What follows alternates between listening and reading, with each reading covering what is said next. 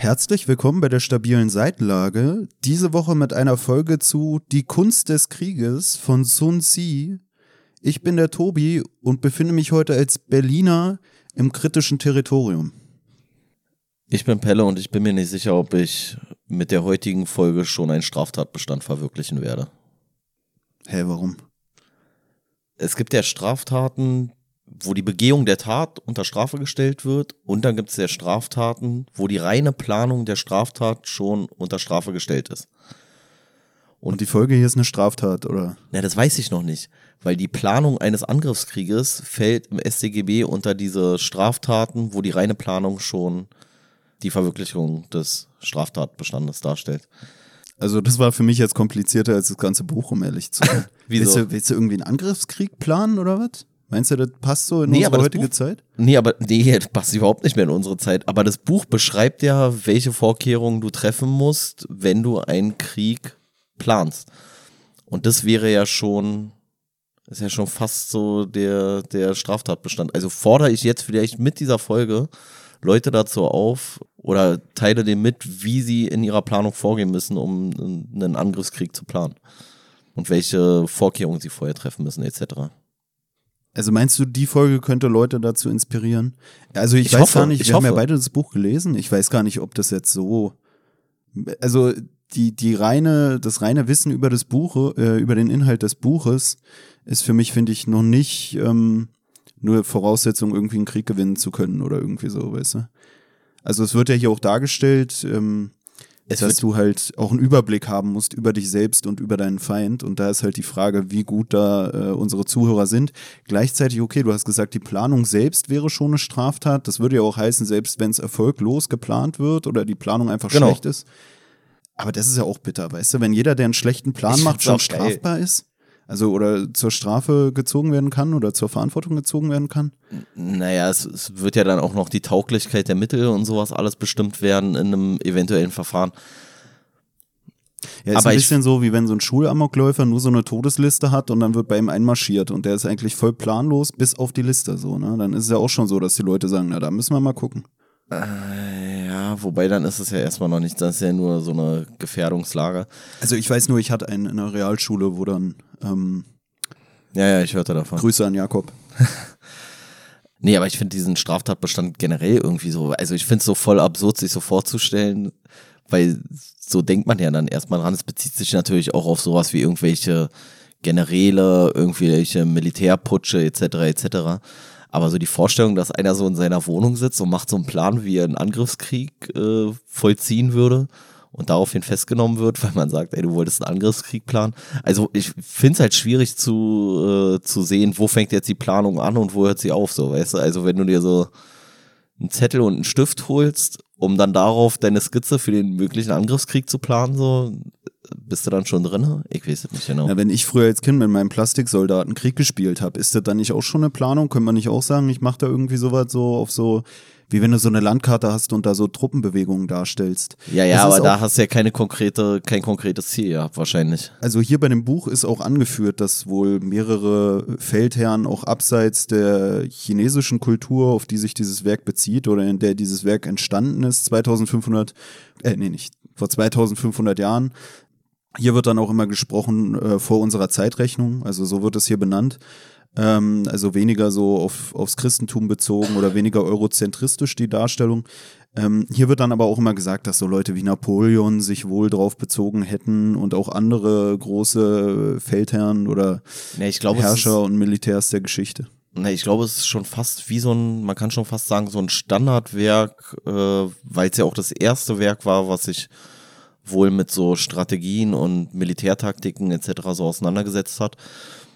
Und wird aber wohl auch schon, obwohl sie, der, der Krieg natürlich eine, wie der Titel ja schon verspricht, eine zentrale Rolle in dem Buch spielt, wird der Krieg trotzdem als so Ultima Ratio angesehen. Also man sollte versuchen, nach Möglichkeit ohne, ohne äh, Waffengewalt irgendwie seine Ziele durchzusetzen und äh, ja, und Krieg dann halt nur als äußerstes Mittel sehen so ein bisschen so dieses, wie du schon sagst, so letzte Mittel der Vernunft. Ich fand es auch ganz äh, interessant, weil ich auch äh, an vielen Stellen so ein bisschen an diese ganze Ukraine-Russland-Geschichte jetzt denken musste, die ja groß ist in Medien und nicht nur in Medien, sondern auch in der Realität auf dem Boden der Ukraine.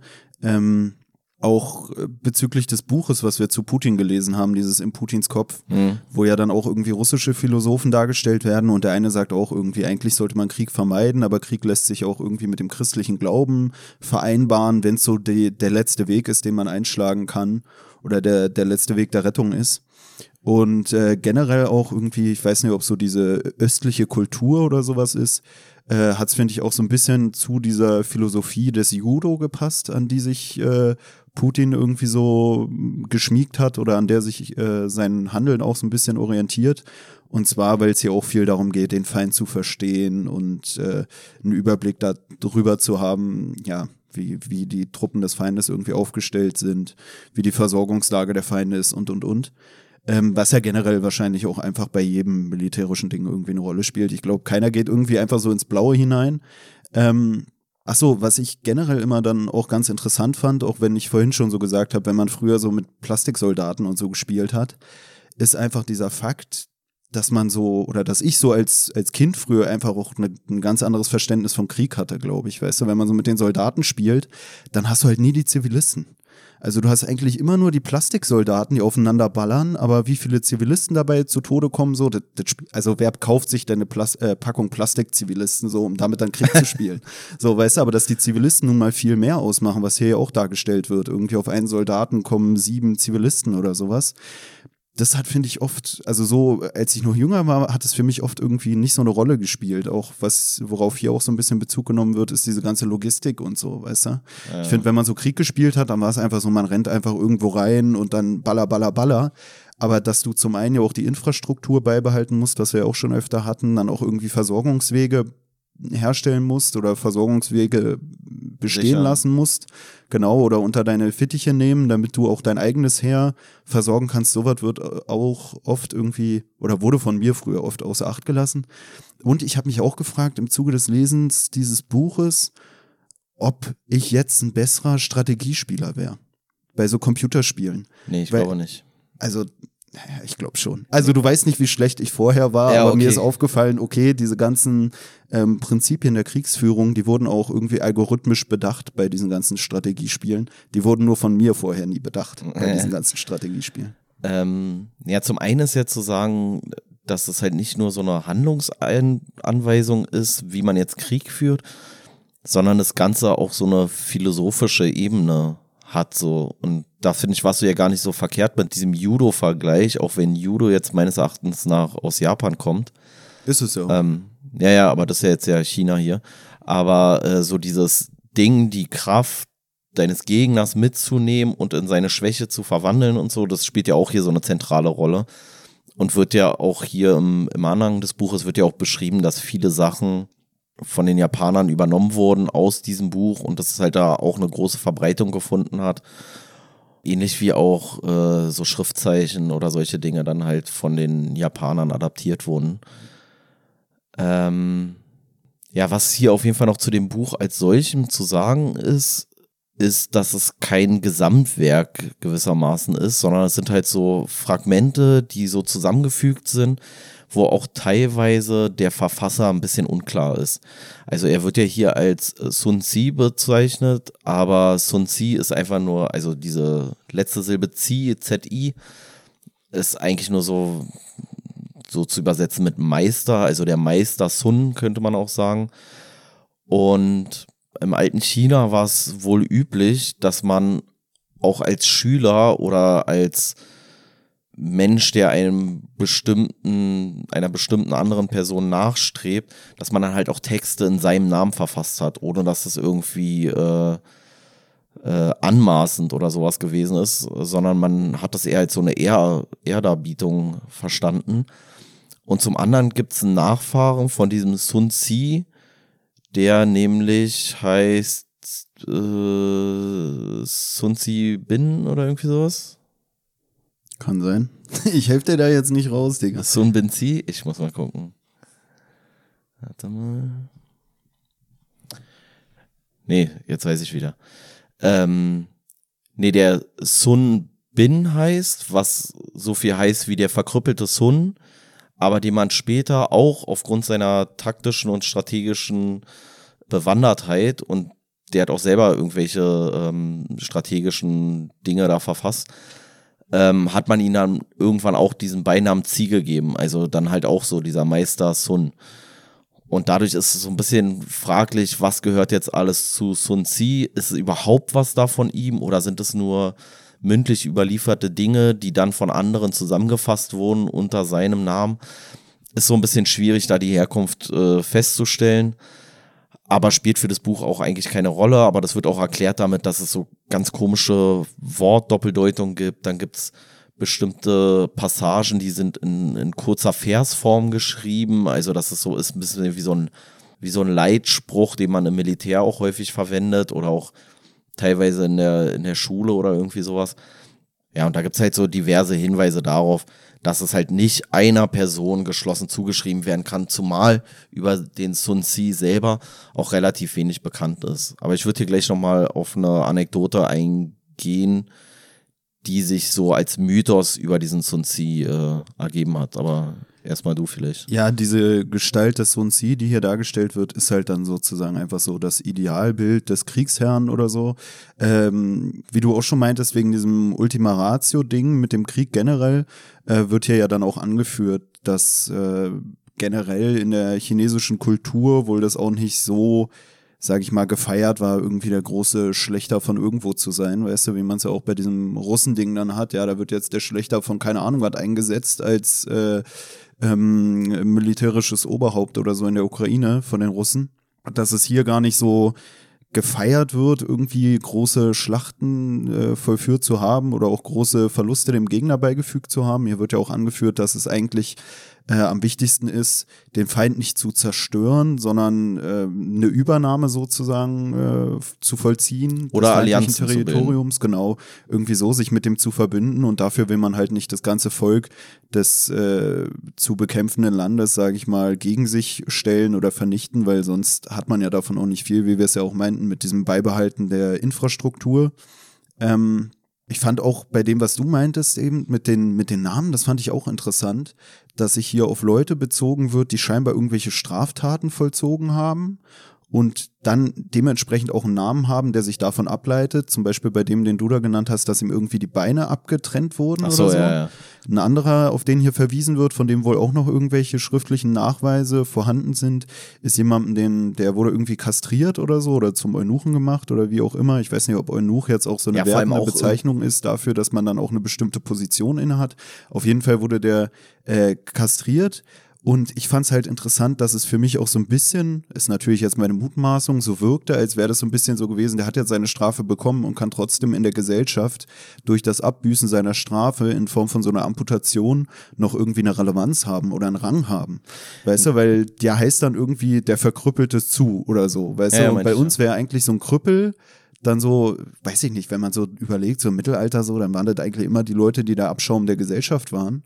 Und hier wirkt so, als hätten die noch irgendeine Relevanz gehabt trotzdem, weißt du, obwohl die so einen Namen tragen und scheinbar irgendeine Straftat vollzogen haben. Na, woran ich dabei denken musste, war, weil sowohl dieser verkrüppelte Su, also dieser Sun Bin, dieser Nachfahre des Sun Si und später werdende Sun Si, also ein bisschen verwirrend, ähm, war ja auch in dem, im gesellschaftlichen Rang vorher schon verhältnismäßig relevant und wurde dann irgendwie bestraft dadurch, dass ihm halt die Beine abgetrennt wurden. Und das andere, worauf du dich bezogen hattest, der da, dem da die Genitalien in irgendeiner Art und Weise verstümmelt wurden, war ja auch in der Gesellschaft relativ hochgestellt. Und woran ich mich erinnert gefühlt habe bei dieser Situation, war so an diese Yakuza. Also diese japanischen Mafia-Typen, die dann als Zeichen ihrer Reue, mehr oder weniger, kann man schon fast sagen, sich ja auch selber verstümmeln. In der Regel, weil sie dann den, sich den Finger ähm, abschneiden. Und da bei den Yakuzern das dann auch so ist, so nach dem Motto, ja, okay, jetzt hat er seine Schuld getan und wenn du das dann annimmst, dann ist die Sache auch irgendwie so ein bisschen durch. Und äh, da hatte ich mal einen interessanten Bericht gesehen von so einem ehemaligen Yakuza, der dann irgendwann sich da auch von losgesagt hat aber so mehr oder weniger einvernehmlich wohl, äh, der dann halt auch, der hatte sich, glaube ich, zwei oder drei Finger selber amputiert und ich weiß nicht mehr, ob den ersten oder den zweiten auch so, hat er dann seinem, seinem Boss da irgendwie geschickt und dann ist ihm sein Fehler auch vergeben worden. Und dann hat er gesagt, er hat auch selber so Finger bekommen, teilweise von äh, irgendwelchen, die ihm unterstellt waren. Und dann hat er die teilweise gegessen, Alter. Der hat dann so diesen Finger, den einer sich selber abgeschnitten hat, um ihm zu beweisen, dass er voller Reue ist und auf äh, Vergebung hofft. Dann hat er den Finger da gegessen. Und dann, dann hat er so, so richtig, so voll strange hat er gesagt, so, ja, und beim ersten Mal, da habe ich dann noch so, äh, habe ich dann den einfach gegessen. Und beim zweiten Mal habe ich gemerkt, so, man muss vorher schon die Fingernägel noch schneiden. So richtig. Äh. Ja, also so dieses Aufopfernde oder Selbstbestrafende ist ja sowieso sowas, was so in asiatischen Kulturen so aus meinem Laienverständnis irgendwie viel vorkommt. Ne? Auch, ja, auch in Japan so gibt es auch dieses, dass man sich selber irgendwie umbringt, so als ehrenvoller Krieger oder sowas. Ja, so die Samurai, dieses, dieses genau. sich selber erstechen. Genau. Auch, auch so, zeremoniell schon fast. Ja, ja, hier wird ja auch so von so Menschenopfern irgendwie ja. auch, äh, wird ja auch was geschrieben. Ähm, auch so irgendwie so Kamikaze-Sachen oder so, weißt du, dass ja, ja, man genau. sich selber auch so direkt opfert. Ach, und was dazu finde ich auch so ein bisschen passt, was hier auch dargestellt wird, ist, dass China ja auch schon seit irgendwie, weiß ich nicht, fast 3000 Jahren vor Christus irgendwie als Kultur irgendwie angefangen hat zu existieren. Also schon ja. vielleicht auch als so eine kulturelle Volksmasse, die sich irgendwie identifizieren lässt, die dann schon weniger so stammesmäßig aufgetreten ist. Ja, also ursprünglich auch Clangesellschaften, die dann zusammengeschlossen wurden. Und ähm, wird hier ja auch dargestellt, die dann auch relativ früh im Vergleich zu anderen Gesellschaften irgendwie auch sowas wie das Beamtentum oder so eingeführt haben. Nee, so generell so dieses Bilden von so einer Zivilgesellschaft in irgendeiner Art und Weise, ne? Also so dieses, ja, dann halt irgendwelche Reichsbeamten und so dieses ganze bürokratische Gebilde, auch sowas wie Geld, was sie schon verhältnismäßig früh eingeführt haben. Ich glaube, Papiergeld ist ja auch erstmalig eingeführt worden in China beispielsweise und so. Man sagt doch generell, dass Papier auch da erfunden wurde oder sowas, ne? Ja, ja, also, ja, ja aber auch ja Papiergeld so als äh, ja, Papiergeld hat ja selber keinen Wert, sondern ist ja immer nur gekoppelt an irgendwas anderes. Also heutzutage an Wirtschaftsleistungen, früher an Gold oder an andere Rohstoffe oder sowas. Hier wird ja auch öfter mal auf irgendwie so Orakel oder so verwiesen. Da wird ja aber auch dargestellt, dass äh, in der chinesischen Kultur irgendwie schon relativ früh auch so diese religiösen Sachen gar nicht mehr so krass von Bedeutung waren, sondern dass es zum Teil auch von diesen ganzen Philosophen ähm, auch von diesem Laoze heißt er ja, glaube ich, ne, so ein mhm. bisschen so wahrgenommen wurde als etwas, was äh, die Gesellschaft einfach einigt und verbinden kann. Irgendwie als so ein übergeordnetes mythologisches Gebilde oder so, wie wir es auch bei Yuval Noah Harari so thematisiert hatten naja, in der so letzten Folge. Auch so ein bisschen dieses, ähm, was wir eigentlich erst, würde ich so sagen, so mit der Aufklärung irgendwann vollzogen haben dass so diese Rationalität und Vernunftsebene viel früher in China irgendwie schon so stattgefunden hat als, als bei uns. Und das fand ich auch, war auch interessant, weil da bezieht hier der Sun Tzu sich auch drauf bei der, bei der Vorbereitung eines Krieges. Und dann ähm, sagt er, dass halt auch das Orakel befragt wird. Und das Orakel hat aber nicht nur diesen, diesen religiösen Aspekt so, dass es halt einfach irgendwie so ein magischer Prozess ist, in dem bestimmt wird, wer wann wie irgendwie den Krieg gewinnen wird, sondern bei diesem Orakel gibt es natürlich dann auch irgendwelche Riten oder sowas, die dann eher so in dieses äh, mystische, magisch ritualisierte gehen. Aber was sie halt auch gemacht haben, war so mehr oder weniger äh, Mathematik angewendet. Also man hat bestimmte Sachen festgelegt wo, die man dann auf irgendwelche Bambusstreifen äh, da geschrieben hat. Also weiß ich nicht. Militärische Stärke, wirtschaftliche Stärke, Anzahl der Truppen, Ausrüstung der Truppen, Gelände etc. etc. und hat dann abgewegt, also hat dem Gegner welche bestimmte Vorteile zugeschrieben und sich selber und hat damit versucht, eigentlich so ein arithmetisches Mittel zu finden, um den äh, Kriegsausgang möglichst genau vorhersagen zu können. Das fand ich auch irgendwie interessant, so weißt du, also so eigentlich so wie so ein wie so ein steinzeitlicher Algorithmus oder sowas. Ja, im Anhang wird ja auch dargelegt, dass äh, diese Berechnungen halt so mit so Bambusstreifen vollzogen wurden und äh, hier sagt dann der Autor auch, es ist auffallend, dass die meisten chinesischen Schriftzeichen für Begriffe, die mit Berechnung, Planung und Strategie zu tun haben, mit dem Bestandteil für Bambus geschrieben werden. Also da sagt er eigentlich auch, dass so ein bisschen sich das auch so durchzieht, dann auch durch die chinesische Sprache, dass diese Bambusstreifen dafür so Berechnungen verwendet wurden, auch für kriegerische Berechnungen, deswegen auch so Begriffe, nicht nur Berechnung, sondern auch Planung und Strategie, die diesen Bambusbestandteil mit in sich tragen, also den Bambusbestandteil in Form des, des Schriftzeichens für Bambus.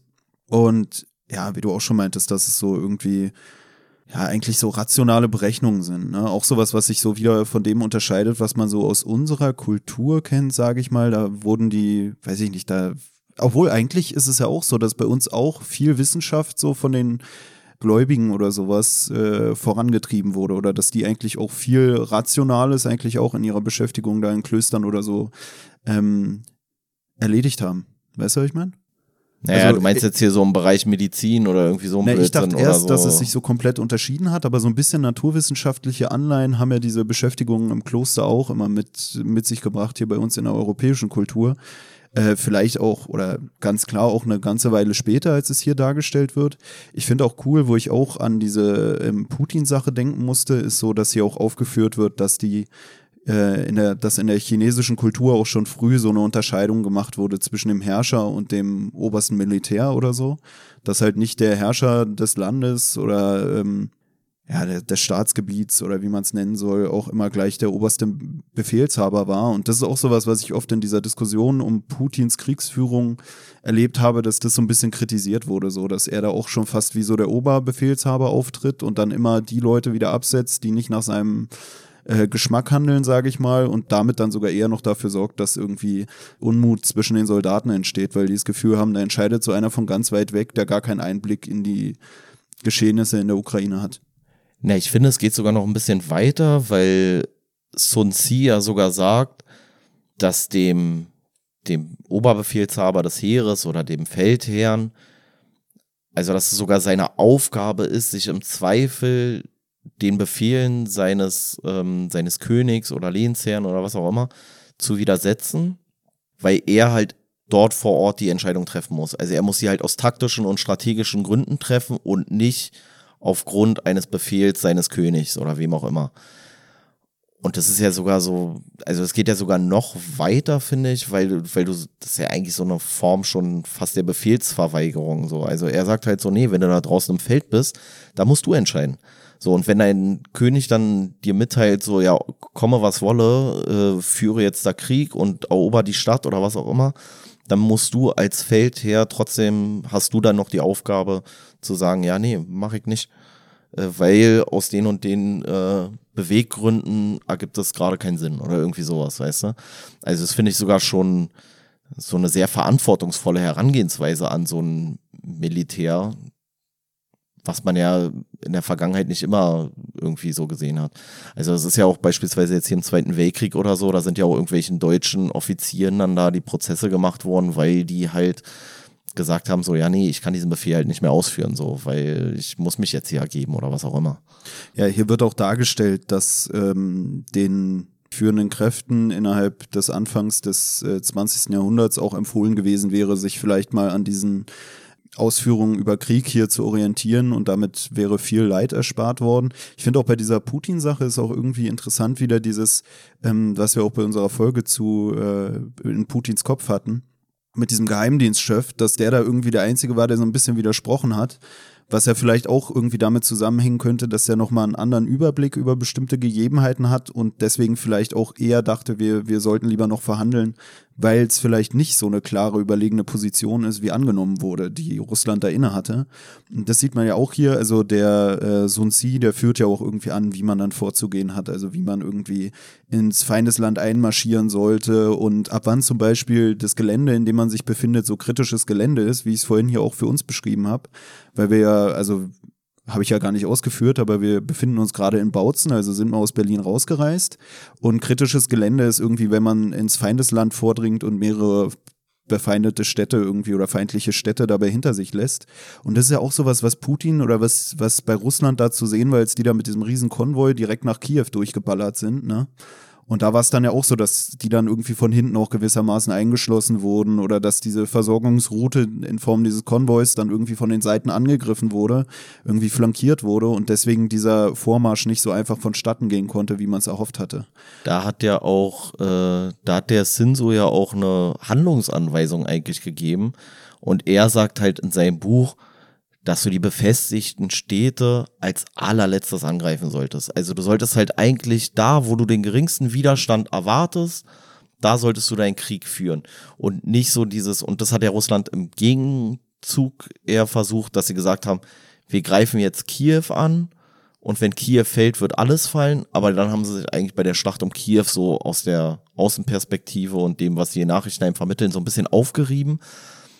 Und er hat also hier der Sinsu hat generell so viele sehr konkrete Handlungsanweisungen. Also auch wenn es darum geht, mit welcher Truppenstärke du dem Feind begegnen sollst und wie. Also er sagt dann halt ganz klar so, ja, also wenn du den Feind umzingeln willst, dann brauchst du zehnmal so viele Truppen und wenn du äh, die Schlacht suchst, dann brauchst du so und so viele Truppen und so weiter und so fort. Also das so und so vielfache der Truppen des, des Feindes. Also er geht da schon auch sehr konkret irgendwie zu Werke, wobei man natürlich auch sagen muss, dass manche Sachen einfach so ein Stück weit aus der Zeit gefallen sind, weil die ja bei ihm logischerweise keine Berücksichtigung finden. Also natürlich ist hier sowas wie der Luftraum oder sowas spielt für ihn in dem Sinne keine herausragende Rolle, obwohl er sogar so darauf verweist, dass man sich halt die Natur auch zum ja zum Verbündeten machen soll, also dass man die natürlichen Gegebenheiten nutzen soll. Und da wird auch von Himmel und Erde gesprochen. Und das kann man so ein bisschen dann übertragen, aber er hat natürlich der, dem Himmel im im eigentlichen Sinne keinen taktischen äh, Einfluss bemessen, außer in Form von Wetter, Klima etc. Ich finde ähm, bei dieser ganzen Sache und auch, also ich finde, man kann da so viele Parallelen auch ziehen zu diesem Ukraine-Krieg, die auch irgendwie diese Allgemeingültigkeit dieses Buches nochmal untermauern. Auch wenn manche Sachen, wie du ja schon meintest, mit militärischer Entwicklung oder so, ähm, jetzt nicht da drin aufgeführt sein können. So, hier wird auch angeführt im Anhang, dass ja nicht mal irgendwie die Kavallerie, also der berittene Kampf hier mit genannt wird, äh, als ein Bestandteil der Kriegsführung, weil es damals wohl noch nicht so weit war, da äh, irgendwie Sattel und Steigbügel noch nicht ja. erfunden waren, was ich irgendwie auch geil fand, weil ja. ich mir dachte, hey, ist einfach so ein Stück Leder über den Rücken schmeißen und was weiß ich. Ähm, was natürlich aus unserer Sicht dann auch immer so ein bisschen so überheblich ist, weißt du, das ist genau ja, wie mit der Erfindung klar. des Rades, wo man immer denkt, hey, wie kann man darauf nicht kommen? Weißt du, so. Aber es ist halt so verankert schon bei uns im Kopf, dass es für uns so naheliegend ist. Und das kann man natürlich nicht miteinander vergleichen. Ähnlich ich wie zum, Buchdruck oder sowas. Ich finde zum Beispiel diese Belagerungssache, das kam bei dem Ukraine-Krieg besonders bei dieser Azovstal-Geschichte zum Ausdruck, wo es dann da auch immer, also zum einen wurden ja die Helden da von Azovstal dann immer so gefeiert äh, in unseren Medien und dann war es ja auch so interessant, dass es auch immer hieß, die machen da einen krassen Job, nicht weil die übelst viele äh, Russen da irgendwie abknallen würden oder sowas, also die machen einen krassen Job für ihr Land, sondern weil sie da auch so viele Kräfte der Russen irgendwie binden und dadurch den anderen Streitkräften Zeit verschaffen. Genau. Und da hieß es ja auch immer, und dann, was hier auch aufgeführt wird, was auch wieder den Regeln so ein bisschen entspricht, die Sancy hier aufstellt irgendwie, hört sich fast französisch an, wie ich es gerade ausspreche, ähm, ist auch dieses, dass man so sagt, man sollte auch einen Fluchtkorridor lassen. Oder wollte so. ich, wollte ich gerade sagen, so. Weil er führt hier nämlich auf, dass man Soldaten an einigen Dingen nicht hindern sollte. Und warte mal, ich, ich suche mal die Stelle kurz raus da führt der Sun Tzu auch so ein paar Dinge auf, ähm, worauf man achten sollte, wenn man sich dem Feind stellt oder wenn man ihn dann im späteren Verlauf, auf, Verlauf auch umstellen sollte. Und zwar sagt er hier, es lässt sich auf kein Treffen mit einem Gegner ein, dessen Banner genau ausgerichtet sind und greift keinen Feind an, dessen Truppen in Reihe und Glied geordnet stehen. Also das fand ich erstens nochmal so interessant, weil das ja so für so eine gewisse Kampfbereitschaft einfach nur steht. Also greif kein Gegner an, der dem du ansiehst, dass er zum Kampf bereit ist, so. Also, sondern versuch dich halt eher in, in eine Situation zu begeben, wo der Gegner nicht imstande ist, sich vernünftig auszurichten. Das findet auch hier häufiger statt in Form von, ähm, was er immer wieder aufführt, Formation und Ordnung und solche, solche Dinge. Und dann legt ihr hier die Regeln des militärischen Einsatzes fest, und zwar Greife keinen Gegner an, der sich auf einer Höhe befindet. Stelle dich keinen Gegner mit einem Hügel im Rücken entgegen. folge keinem Gegner, der eine Flucht vortäuscht, greife keine Elitetruppen an, schlucke nicht die ausgelegten Köder des Feindes, stelle dich keiner Armee in den Weg, die heimwärts zieht, belasse einer umzingelten Armee in jedem Falle einen Ausweg, setze einem Feind in äußerste Bedrängnis nicht weiter zu. Dies sind die Regeln des militärischen Einsatzes. Also insbesondere dieses hier ein Feind in äußerster Bedrängnis, dass du dem nicht mehr zusetzen sollst oder dass du dem Feind immer einen Ausweg lassen sollst. Ähm, das ist ja so ein bisschen dieses, äh, dieses Phänomen da in diesem, äh, wie Stahlwerk Azov oder ja, wie das da Azov hieß? Stahlwerk, ja. Ähm, weil er halt feststellt, dass in der äußersten Gefahr, und das ist halt in dem Moment, wo du eingekesselt bist, wo du keine Rückzugsmöglichkeit mehr hast, ist der Kampfgeist des Gegners noch stärker und er wird noch mutiger und noch äh, enger zusammenhalten als sowieso schon. Und deswegen sagt er sich, lass dem die Rückzugsmöglichkeit, dann werden vielleicht werden auch nicht alle gehen, aber vielleicht verschwinden einige. Und das ist halt auch so ein bisschen diese Philosophie, die der Sun Tzu hier verfolgt es geht ihm halt nicht um die komplette Auslöschung des Feindes, sondern was du ja vorhin auch schon meintest, es geht ihm halt in erster Linie darum, den Sieg zu erringen. Und den Sieg zu erringen, also der Sieg ist mehr wert, wenn möglichst wenig Menschen dabei sterben und möglichst wenig Infrastruktur beschädigt wird. Und das ist natürlich so ein bisschen das, was, äh, was da jetzt in der Ukraine nicht so stattfindet. Na, für mich ist es auch manchmal so, dass es so wirkt, als wäre das eher in so einen bürgerkriegsähnlichen Zuständen auch entstanden, dieses Buch, dass irgendwie China da in unterschiedliche weiß ich nicht, Herrscher, Dynastien irgendwie geteilt wurde, falls das der, oder geteilt war, falls das der ja, richtige ja, so. Begriff ist. Und dass es dementsprechend auch so nochmal mehr darum ging, die Leute eigentlich zu einigen als ein chinesisches Volk oder so durch diese kriegerischen Geschichten. Was nochmal mehr das dann auch bestärkt, vielleicht, dass das so die, die Ultima Ratio ist, äh, in kriegerische ja, Handlungen also, überzugehen. Also man kann sagen, dass, dass es vielleicht auch ein bisschen so dieses, dieses Phänomen des Bruderkrieges ist, den man ja eigentlich nicht haben will. Also, dass es vielleicht auch unter dem Eindruck entstanden ist, dass man sagt, ey, eigentlich sind wir ja alles Chinesen in irgendeiner Art und Weise und wir möchten uns hier einigen. Und äh, deswegen ist es vielleicht nicht 100% analog zu sehen, aber es ist halt trotzdem irgendwie eine, eine humanere Form der Kriegsführung, die er hier propagiert. Na, ich finde, auf diese Ukraine-Sache ist es gar nicht mal so falsch anzuwenden, weil es ja da auch irgendwie darum ging, dass äh, du mal dieses, äh, weiß ich gar nicht, Sowjetimperium hattest oder wie man es nennen sollte, die sowjetische Großmacht, die sich dann irgendwie gespalten hat. Und äh, was ja auch oft dargestellt wird, ist ja auch so ein bisschen, Putin wollte ja eigentlich da rein, die Regierung stürzen und dann jemand Neues als Marionette da irgendwie einsetzen und wäre wohl davon ausgegangen, dass er dann auch einen gewissen Rückhalt in der Bevölkerung hatte oder haben würde, der dann nicht sofort wieder durch die Bevölkerung äh, angeleierte Revolutionen oder so äh, mit sich führen würde, weißt du? Also ich finde es wirklich, äh, eigentlich lässt sich das gut ähm, miteinander vergleichen irgendwie, weißt du? Das hatten wir ja auch. Ja, zumindest aus, dass man so aus das Gefühl russischer hat, Sicht. Die, die, dass Russland vielleicht oder dass die russische Führung vielleicht mehr von der Ostorientierung noch innerhalb der Ukraine ausgegangen ist, als es dann äh, im Endeffekt wirklich war. Und gleichzeitig ist dann noch, du hast vielleicht diese Tendenzen eher Richtung Westen in der Ukraine. Russland greift an, die Leute fühlen sich irgendwie nicht so äh, freundlich behandelt, sage ich mal, von Russland, empfangen die nicht gerade mit Blumen. Und dann kommt sogar noch der Westen und unterstützt es und verstärkt dadurch sogar die Leute, die sich in ihrem friedlichen Leben gestört fühlen durch Russland, vielleicht in ihrer Zuwendung zum Westen. Also eigentlich ist es ja sogar gut, äh, für die Stärkung vielleicht dieser westlichen Allianz mit der Ukraine, da man jetzt klare Positionen auch innerhalb der Ukraine beziehen muss und vielleicht dazu auch gezwungen wird, weil die vermeintliche Ruhe für die Leute innerhalb des Landes durch so jemanden wie die Russen dann da gestört wurden und der Westen die dann da unterstützt bei ihrer Bekämpfung des einfallenden Reiches oder wie man die richtige Begrifflichkeit wählen soll. Ja, wobei, äh, was ja bei Sin Tzu schon irgendwie so ein, so ein Thema ist, ist ja eigentlich eher Stabilität. Also man will ja eigentlich keinen Krieg, sondern man will ja Stabilität, stabile Allianzen etc. etc. Und das ist natürlich dann, ähm, auch wenn man es dann anwenden kann auf die Ukraine, ist das natürlich so ein, so ein Faktor, der inzwischen überhaupt nicht mehr funktioniert, weil kein Ukrainer wird jetzt ja noch freiwillig unter russischer Flagge leben wollen oder sich daran groß gewöhnen wollen wenn halt alles in Schutt und Asche liegt. Und das ist ja auch so ein bisschen die Überlegung von dem Sinzu. Also er ja, dass die Bevölkerung eigentlich weitestgehend von irgendwelchen Gräueltaten verschont bleibt und weiter ihrem Tageswerk möglichst schnell nachgehen kann. Was er ja auch sagt, ist, dass es wichtig ist, dass ein Krieg möglichst kurzweilig ist. Also es ist nicht hier so Zermürbungskriege und sowas, wie wir es jetzt ja in der Ukraine wahrscheinlich haben werden. Ähm, auch wenn er das äh, im alten China damals wahrscheinlich noch mit einem anderen Zeitansatz äh, gemeint hat. Aber bei uns ist es ja jetzt schon so ein, so ein Zermürbungskrieg. Ähm, das ist ja auch von ihm nicht gewollt, so, weißt du, also er wäre kein, kein Volk unterwerfen, was irgendwie in so einer Kriegswirtschaft nur lebt und irgendwie gar nicht mehr vernünftige Infrastrukturen bietet, weil da halt auch sofort wieder die Gefahr der Instabilität äh, irgendwie existiert.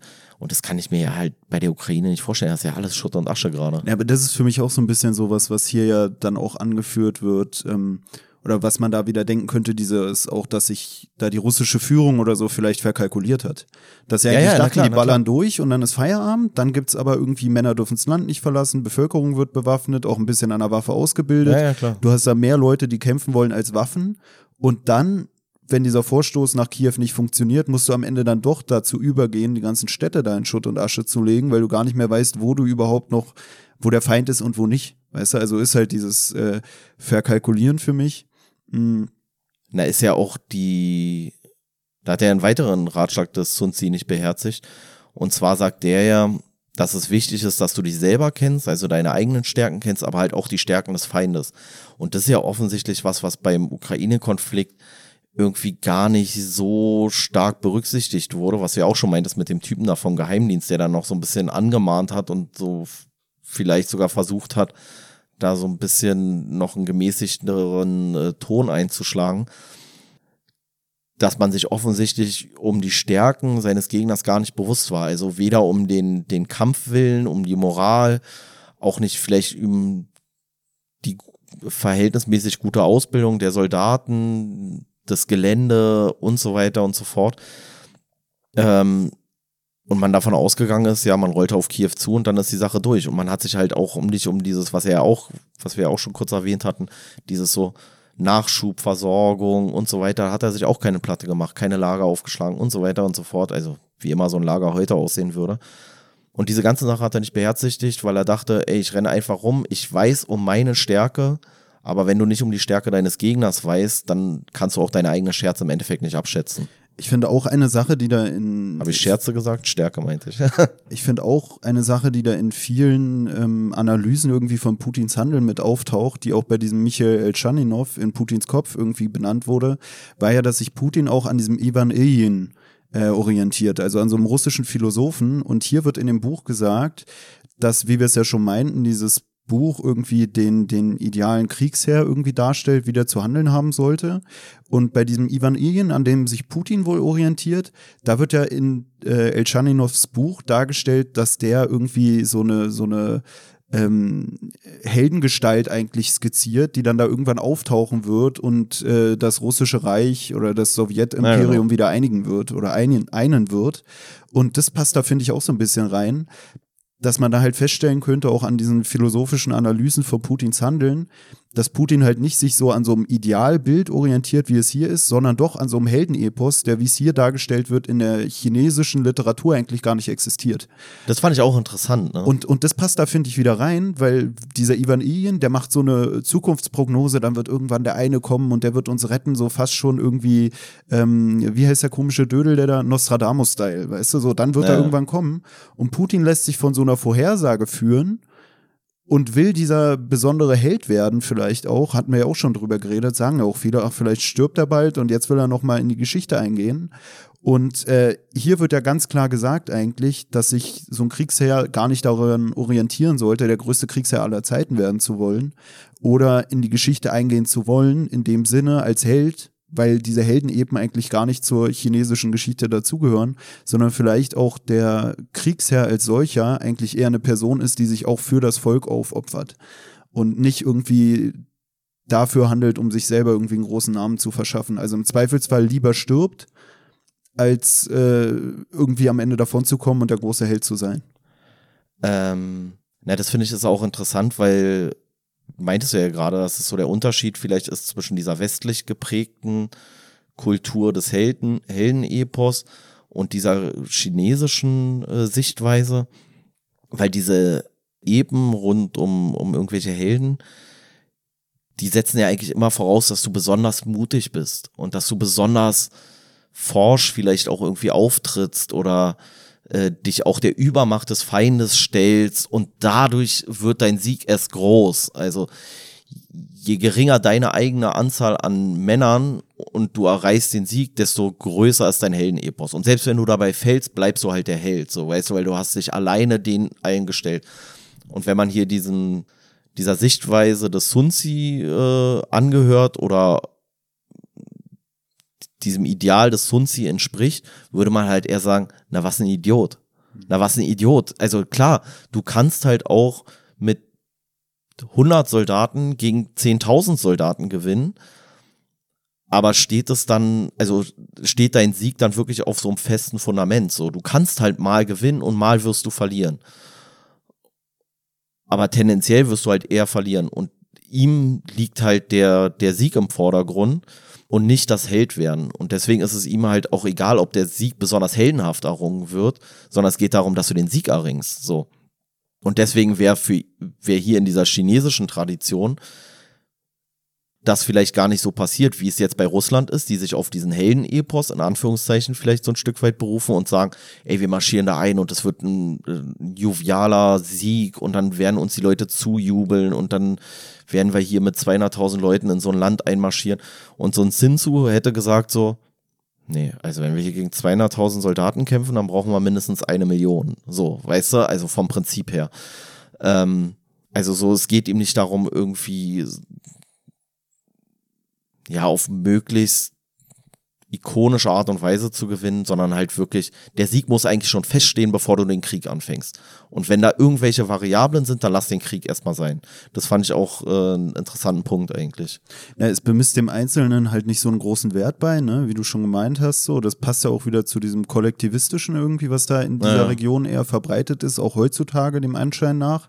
Ähm, ich fand auch, was hier auch so gepasst hat, war, ähm, also was ich auch so im Zuge dieser Ukraine-Sache dann immer mitbekommen habe, dass er ja auch so gesagt hat, von wegen, ja, wenn Gesandte geschickt werden, um eine Verhandlung irgendwie anzuleiern, dann ist das oft irgendwie was, was der Feind macht, um Zeit rauszuzögern.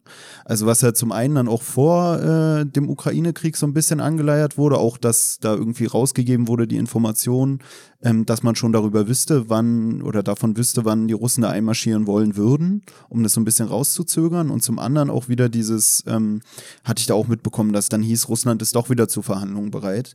Und dann hat man so in den Medien gehört, ja, nee, und auch äh, von der Ukraine aus wurde dann verlautbart, dass man dem Ganzen nicht trauen solle und dass das nur wäre, um dann wieder äh, die Truppen neu äh, formieren zu können, um dann wieder gefestigt irgendwie angreifen zu können.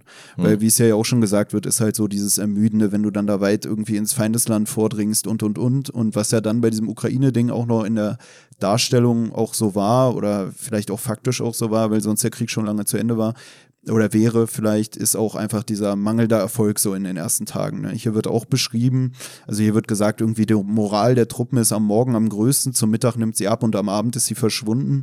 Und da wird hier auch darauf äh, verwiesen, dass das so ein bisschen metaphorisch gemeint ist. So am Anfang sind alle irgendwie kriegslustig und taumeln da irgendwie freudenvoll rein und irgendwann nimmt dann die ganze Geschichte ab. Was ja auch damit zusammenhängt, vielleicht, dass wenn man dann in wenig vorbereitetes Land vorstößt, dass man dann vielleicht erstmal auch Schwachstellen trifft bei dem Feind. Aber wenn der Feind dann von dem Angriff mitkriegt, was ja damals wahrscheinlich durch diese ganze, dadurch, dass ja nicht so Medien oder so verbreitet waren, dann auch ein bisschen länger dauert als heutzutage, dass dann der Feind sich auch aufstellt und dann nimmt vielleicht auch diese Freude über den Siegeszug, den vermeintlichen, auch relativ schnell ab, wenn man dann realisiert, ey, jetzt sind wir am Mittag des Krieges angekommen, jetzt steht uns der Feind auch äh, bewaffnet entgegen. Ja, was ich auch ganz interessant fand und damit würde ich jetzt mal zumindest vorerst mal so ein bisschen wegkommen aus der Ukraine und uns tatsächlich mal wieder China widmen.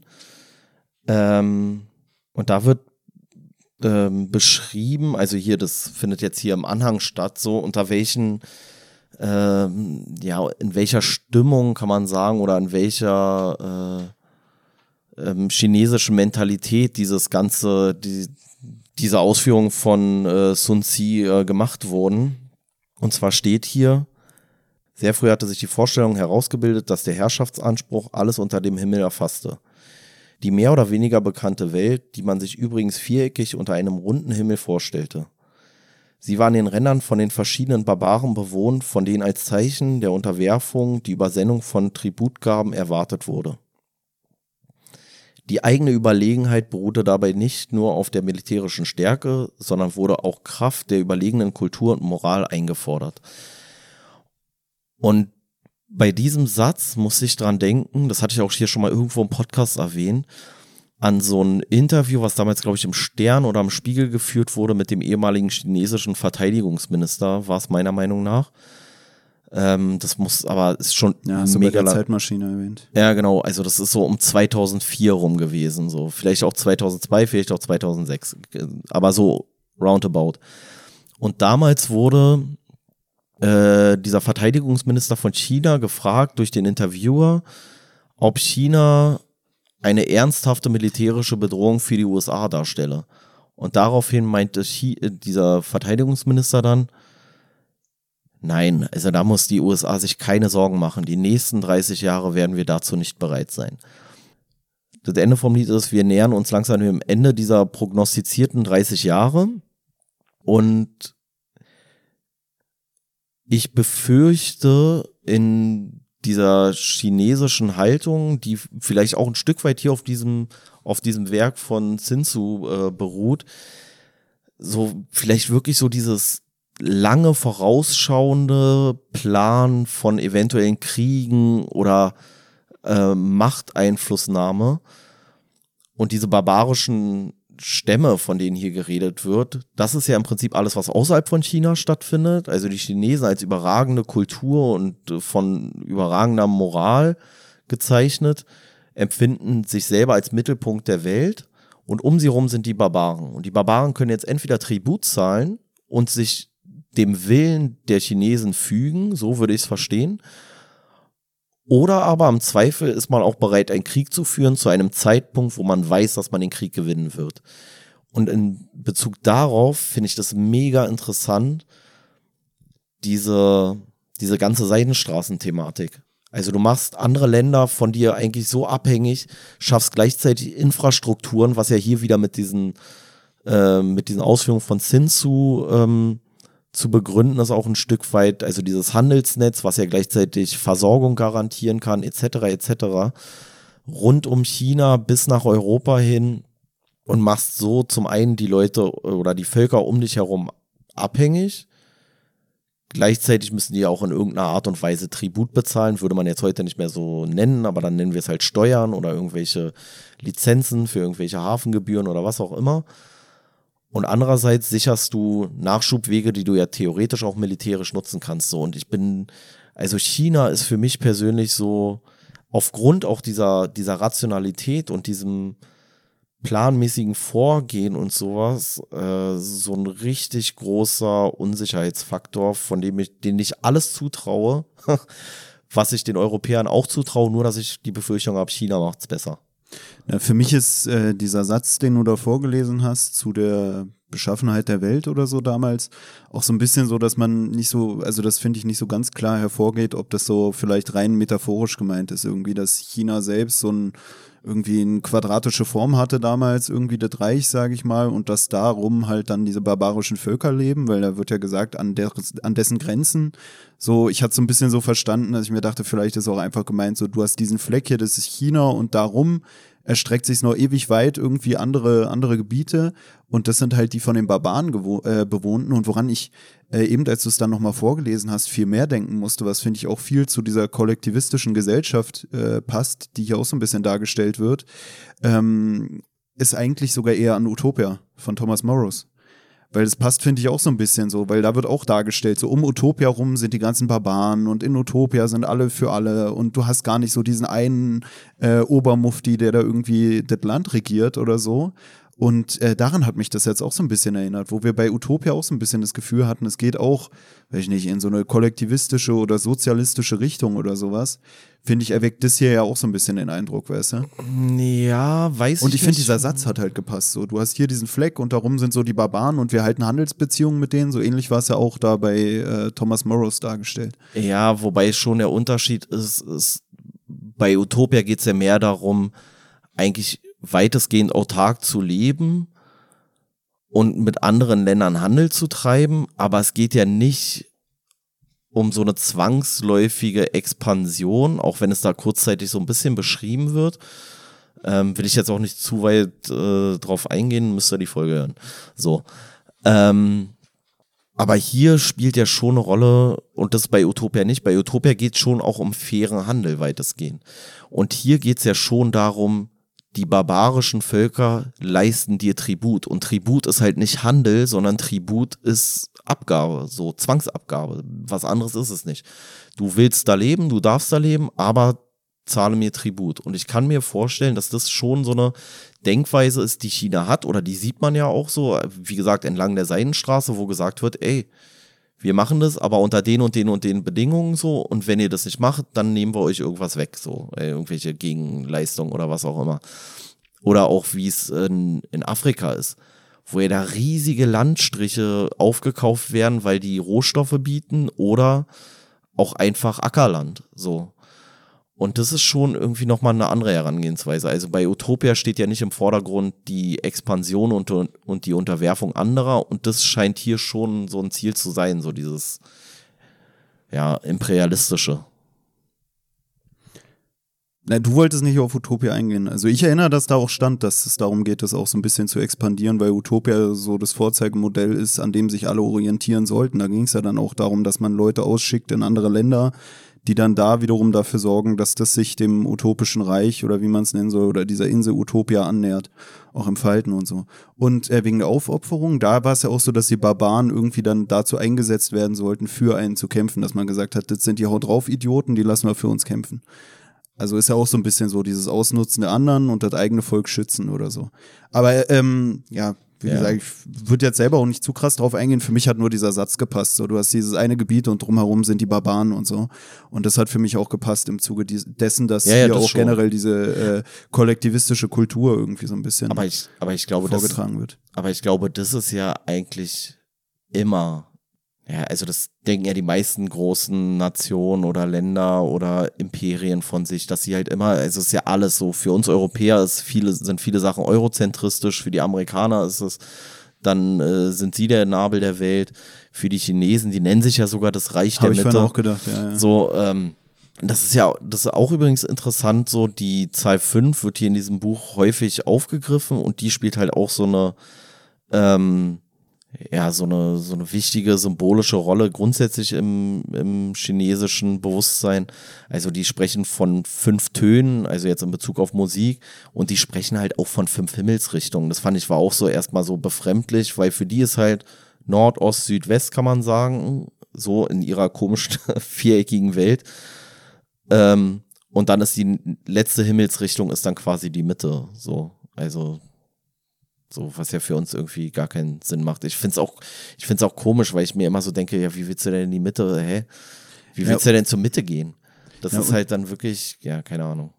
Wo ich jetzt wieder unsicher bin, ist die Mitte dann immer da, wo man steht? Oder ist ja, das, das dann doch wieder von China ausgedacht? Ne, das meinte ich ja so, weißt du, weil normalerweise die Himmelsrichtungen funktionieren ja auch immer mit dir persönlich als Fixpunkt. Funktionieren die ja. Nordosten, Süden, Westen ist ja immer gleich. Aber ist Mitte immer nur einfach China. Also es ist immer, egal wo du stehst, ist dann immer da, wo China ist, die Mitte. So, also keine Ahnung. Oder wo das Zentrum Chinas ist, ist da die Mitte. Finde ich ganz komisch. Ich glaube, an sich wird es schon da sein, wo man steht. Ja, aber dann macht es ja keinen Sinn mehr. Dann ja immer aber dann macht es ja keinen Sinn mehr. Dann sagst du so, ja, wo soll ich denn hingehen? So, Ne, komm einfach zur Mitte. Und dann steht der da irgendwo im Nordosten und sagt, ja, wo ist denn deine Mitte? So, ne, da wo ich stehe, ist die Mitte. Und du bist, ja, okay, dann kannst du halt sagen, du bist nordöstlich von mir und dann musst du halt den Umkehrschluss ziehen und südwestlich gehen oder sowas, weißt du, keine Ahnung. Ich, ich blicke nicht durch.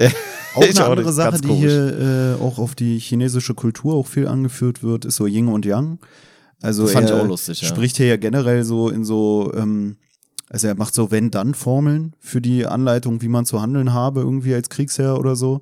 Und ähm, ja, da wird halt auch gesagt, dass diese Wenn-Dann-Formeln zum einen äh, praktisch dafür sind, dass man diese Sachen leichter auswendig lernen kann, wie so Merksätze auch für die mündliche Überlieferung. Und dass es eigentlich auch praktisch ist, dann im Kriegsfall oder so oder in der militärischen Auseinandersetzung auch kurze und knappe äh, Entscheidungs ja, Möglichkeiten der Entscheidungsfällung oder so äh, herbeizuführen, da im Krieg halt nicht die Zeit ist, sich da irgendwie ewig miteinander auseinanderzusetzen, was jetzt, wie jetzt, wo jetzt, sondern dann steht hier einfach so, wenn, dann sollte man das und das machen. Passt, finde ich, auch generell zu diesem militärischen Sprachstil, sage ich mal, den man so aus Filmen kennt oder so, diese kurzen, knappen, ja, deutlichen Ansagen. Und ähm, ja, dieses Yin und Yang dann irgendwie in Form von dieser Vernichtung und, und der, der Übernahme oder so oder ähm, Verteidigung und Angriff. Also immer diese Gegensätze, die hier aufgeführt werden. Da habe ich hier auch mal eine, ein paar Zeilen markiert. Und da wird halt auf dieses Yin-Yang verwiesen.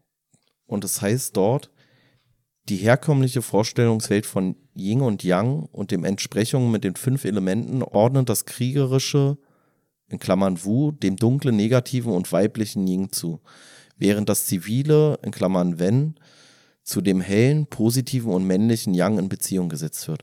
Und das fand ich auch komisch, so eigentlich, so dass, dass das weibliche, also dass so dieses dunkle, kriegerische, weibliche in dieser Klarheit dem weiblichen zugeordnet wird und das zivile und das positive, helle dem männlichen, weil ich hätte, also für uns ist ja Krieg immer assoziiert mit eher männlich, würde ich sagen. Na, ich denke mal, das liegt an diesem, äh, was dann doch auch bei uns in der Gesellschaft immer so dargestellt wird. Die böse Frau. Der, ja, ja, dass der Mann rational ist und die Frau emotional. Und hier heißt ja auch, ist die Ultima Ratio, ist irgendwie das Ende der Vernunft, ist der Krieg. Und deswegen entspricht es eigentlich weniger diesem Rationalen, sondern mehr diesem Emotionalen oder diesem, diesem Wütenden, ja, ja. was dann eher der Frau, das Hysterische und so, das wird dann eher der Frau zugeschrieben und dementsprechend entspricht es dann hier auch eher dieser weiblich gedeuteten den weiblich gedeuteten Teil von Yin und Yang. Aber ich muss sagen, mir hat es auch erst aufgestoßen. Das war jetzt so eine Idee, die mir jetzt erst kam durch unser eigenes Gespräch, ja, dass ja, ich gedacht habe, es wird damit zusammenhängen. Ja, ja, also es, es ergibt ja auch auf eine gewisse Art und Weise dann Sinn, wie du es jetzt erklärt hast. Aber es ist natürlich dann auch wieder nicht so richtig rational, weil die Kriege in der Regel trotzdem durch Männer geführt werden. Aber es wird halt wahrscheinlich auf diese Persönlichkeitsebene runtergebrochen, dass eine Frau halt so unbeherrscht ist. Also es Und wird Krieg halt was Schlechtes ist. Ne? Und äh, Frauen sind ja auch in China deutlich weniger wert als es Männer. Es wird hier ja auch dargestellt dann, dass, ähm, wie wir es ja auch gesagt haben, dass, dass dieses Kriegsgeschehen, dass da auch hier angeraten wird, berechnend vorzugehen und nicht so äh, überhastet oder so, was ja auch wieder dazu passt, zu diesem Rationalen eher. Also wenn man schon dazu greift, wenn man schon zum Ende der Vernunft geht, dann sollte man dazu greifen. Und es erklärt auch gewissermaßen dieses Yin und Yang-Ding, wie du es auch eben meintest, dass die Frauen als schwieriger beherrschbar dargestellt werden. So eine Anekdote, die hier im Buch auch zum Beginn des Anhangs dargestellt wird, äh, wo da erzählt wird, dass dieser Sun Tzu irgendwie so einem Herrscher, weiß ich nicht, vor so einem Herrscher erscheint und der Herrscher ist irgendwie beeindruckt von den Schriften von Sun Tzu äh, fragt ihn dann aber, ob er mit seiner äh, Führungskunst sozusagen es auch schaffen würde, ein Heer an Frauen führen zu können. Und da wird dann auch dargestellt, dass ihm dann so eine Frauen unterstellt werden, die er dann rumkommandieren soll. Da sind dann zwei Frauen, die irgendwie die, die Generäle oder so darstellen, also die Führungspersonen unter den Frauen. Und er soll die dann kommandieren und sagt dann irgendwie, ja, stillgestanden, links drehen, rechts drehen. Und da wird hier dann auch gesagt, dass die Frauen dem Ganzen nicht befolgen, sondern irgendwie dann in Gekicher ausbrechen oder irgendwie so und sich so ein bisschen beömmeln drüber, so ein bisschen drüber lustig machen, was dazu führt, dass der Sun Tzu dann veranlasst, dass die zwei Generalsfrauen, sage ich mal, oder die zwei oberstehenden Frauen innerhalb dieses weiblichen Heeres dann äh, hingerichtet werden und danach folgen diese Frauen seinem Befehl. Und ich finde, es passt jetzt auch wieder so ein bisschen zu diesem äh, negativ behafteten Frauenbild, was hier so ein bisschen mittransportiert wird, auch durch dieses Yin und Yang. Und die Frauen sind die, die weniger beherrschbar sind, sind nicht so die rationalen und die geordneten, sondern eher so dieses hysterische und so, was auch durch dieses Lachen und so zum Ausdruck kommt. Und generell dadurch, dass man für dieses Beispiel des unbeherrschbaren Heeres eine Gruppe von Frauen ranzieht. Also das fand ja. ich generell komisch beim Lesen dieser, dieser Anekdote, dass ich dachte, hä, worum geht's jetzt? Ich dachte erst, es geht darum, dass er die Frauen gefügig machen soll, damit man mit denen irgendwie Geschlechtsverkehr haben kann, so in meiner komischen Deutung. Weil ich dachte, hä, wie, der will jetzt, dass er die Frauen bändigt oder so? Nee, also ich hab's, ich hab's einfach nur so verstanden, dass die halt in irgendeiner Art und Weise einfach in größerer Zahl gerade verfügbar waren. Und er gesagt hat, so, ja, könntest du das auch mit Frauen so? Also kannst du mir zeigen, dass du auch, oder, oder dass man halt sagt, so, ey, würdest du selbst Frauen hier irgendwie unter Kontrolle bringen und aus denen Soldaten machen können? Und die Quintessenz ist ja sogar eigentlich noch drastischer, dass er ja dann diese beiden, was er meintest, diese beiden, die dann für den Moment dort die Offiziere darstellen und die ja offensichtlich ihre Truppe nicht im Griff haben, dann lässt er die hinrichten und setzt einfach zwei neue Offiziere ein und danach funktioniert es auf einmal. Also so diese Angst davor, getötet zu werden, sorgt dafür, dass die sagen so, ey, nee, ich, ich nehme euch jetzt hier in die Pflicht, ihr habt mir jetzt zu folgen. Und der Herrscher, dem er das ja zeigt, das waren ja nicht irgendwelche Offiziere, sondern das waren so die Lieblingskonkubinen äh, des, des Herrschers dort. Und der wollte auch eigentlich gar nicht, dass er die umbringt, hat noch versucht, auf ihn einzuwirken. Und Sinzo hat sich wohl aber nicht davon beirren lassen und hat die halt trotzdem enthaupten lassen. Und dann war der Herrscher davon zwar beeindruckt, aber auch geschockt, aber hat dann auch den Zinsu so in so eine, ähm, ja, zu einem seiner Generäle oder zu einem seiner Feldherren da irgendwie ernannt und sowas alles. Und was ja dahinter steht, ist so grundsätzlich dieses Denken von Zinsu, der Offizier ist schuld, wenn die Truppe nicht funktioniert. So, in erster Linie ist nicht der einzelne Soldat schuld, sondern der, der Offizier, der General, wer auch immer, der hat dafür zu sorgen, dass seine Truppe äh, ja spurt, kann man sagen. Und da gibt es auch so eine Passage in dem Buch, wo er sagt, so, ey, du musst dir deine Soldaten, also sowohl deine Soldaten als auch die Soldaten des Feindes genau angucken und halt daraus Rückschlüsse ziehen, ob deine Truppe wirklich bereit ist für den Kampf. Und er führt da so eine Beispiele an, wie wenn du deine Soldaten zu einem Fluss bringst und sie nicht erst ihre Vorräte auffüllen, sondern erstmal anfangen zu trinken, bevor sie ihre Vorräte auffüllen, na dann haben die offensichtlich Durst gehabt, dann war vielleicht die Versorgung nicht so gut oder wenn die viel untereinander stehen und so tuscheln oder äh, so schlechte Stimmung herrscht, dann spricht es dafür, dass die Geschlossenheit der Truppe nicht gegeben ist und dann musst du halt diesbezüglich intervenieren oder einsehen, dass du halt gerade nicht dazu imstande bist, irgendwie hier einen Angriff zu planen. Also ich denke in Anbetracht dessen, dass äh, hier ja auch dargestellt wird, dass nicht ganz klar ist, ob sich das Ganze auf eine real existierende Person irgendwie ja, ja, bezogen hat. Auf jeden Fall. Ja, würde ich schon denken, dass bei dieser ganzen äh, Anekdote da es auch wirklich eine Rolle spielt und auch mit diesem gesellschaftlichen Stand der Frau zusammenhängt, dass man irgendwie sagt, Frauen sind schwieriger zu bändigen oder was weiß ich. Ja, kann Frauen sein. entsprechen diesem äh, Teil des Yin und Yangs, welches für Unordnung und Chaos und was weiß ich steht, alle möglichen negative Eigenschaften. Dass es damit dann vielleicht auch so, damit kriegst du sogar das wieder in Ordnung. So ähm, dass es damit zusammenhängt, sage ich mal. Na, generell auch so diese, diese Härte, weil der Sinzu, hatte ich glaube ich gesagt, ne, äußert sich dann auch noch so abfällig über den Herrscher, als der Herrscher sagt, ja, nee, mach das mal nicht und jetzt, jetzt können wir doch das Spiel hier beenden und der Sinzu sagt so, ja, ja, du, du quatscht nur, aber du musst halt auch handeln so und das Handeln, das willst du offensichtlich nicht, aber ich bin jetzt hier der General und ich habe das zu entscheiden. Also auch, was ich vorhin schon mal erwähnt habe, so dieses, dass man sich im Zweifel auch über die Anweisung seines Herrschers hinwegsetzen muss, wenn das für den Fortbestand der Moral oder für den Erfolg des Krieges notwendig ist. Auch so gewissermaßen irgendwie seine Autorität bewahren. Woran ich da auch denken muss, ist, dass mir letztens ein Arbeitskollege erzählt hat von einer ähm, von so einer ähm, supervisorischen Sitzung irgendwie, die die auf Arbeit hatten, wo die Chefin irgendwie gesagt hat, ja, legt mal alle eure Hände auf den Tisch. Und dann hat sie irgendwie Klebeband genommen und denen die Finger an den Tisch festgeklebt, äh, die Finger am Tisch festgeklebt. Und dann hat sie am Ende gefragt, warum das alle haben sich mit, äh, mit sich machen lassen. Und ähm, jetzt überlege ich gerade, in welcher Hinsicht das für mich jetzt gepasst hat. Ach so, das, was du meintest, auch mal den, den Befehl des, des äh, Chefs irgendwie auch hinterfragen oder so und nicht einem blind Folge leisten, wenn einem irgendwie gesagt wird, man hat so oder so zu handeln. Was ich sowieso oft schwierig finde äh, bei der Arbeit oder so, was ja auch diesem Arbeit nach Vorschrift irgendwie entspricht, wenn man immer sagt, ja, dann mache ich nur noch so, wie es ja, mir ja. gesagt wurde.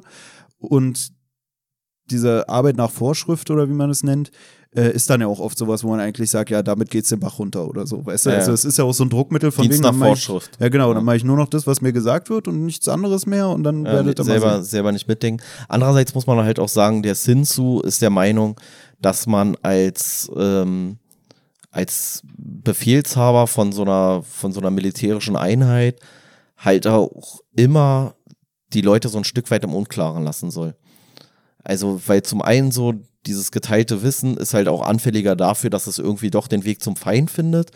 Und andererseits sollst du ja dafür sorgen, was die Leute glauben, tun zu müssen. So. Und nicht das, was sie dann selber glauben. So. Also er ist auch schon dafür so eine, so eine sehr autoritäre Führung innerhalb der Einheit. Aber trotzdem äh, sollte es für ihn halt einen Unterschied geben zwischen dem, dem König beispielsweise und dem, dem Militär. Ähm, und woran ich auch denken musste, weil ich es vorhin kurz vorgelesen hatte, dieses hier so dieses in Reihe und Glied stehen und die fahren ordentlich und sowas alles. Und das ist natürlich was, ähm, was bei uns bei der Polizei auch eine Rolle spielt. Und wir hatten neulich so eine Situation im Fußballstadion. Das war so kurz vor Abpfiff und so kurz vor Abpfiff ist es in der Regel so bei uns so, dann gehen wir raus so und stellen uns da irgendwo auf, wo die Problemfans so vorbeigehen, also hier irgendwelche Hooligans oder Ultras oder irgendwie sowas. Und dann musst du halt auch ein bisschen nach was aussehen, weißt du, weil der, der Gegner macht es ja ganz, also der im übertragenen Sinne der Feind, also hier die Hooligans, bei Sinsu dann irgendeine fremde Armee oder sowas, die guckt sich ja auch an, wer steht mir da gegenüber? Und wenn du dann da stabil stehst, wenn du einen entschlossenen Blick hast, deine Uniform sitzt und so und du wirkst halt professionell, dann wird auch das polizeiliche Gegenüber eher dazu neigen, sich vielleicht zu sagen, so, ja, nee, mache ich ein andermal, die sehen mir jetzt hier gerade zu krass aus, ich warte mal jetzt auf die nächste Schlumpftruppe, die irgendwo da rumsteht und die vielleicht nicht so professionell agieren, so, da habe ich eine bessere Chance. Das macht das polizeiliche Gegenüber halt genauso wie irgendwelche Militärs oder so.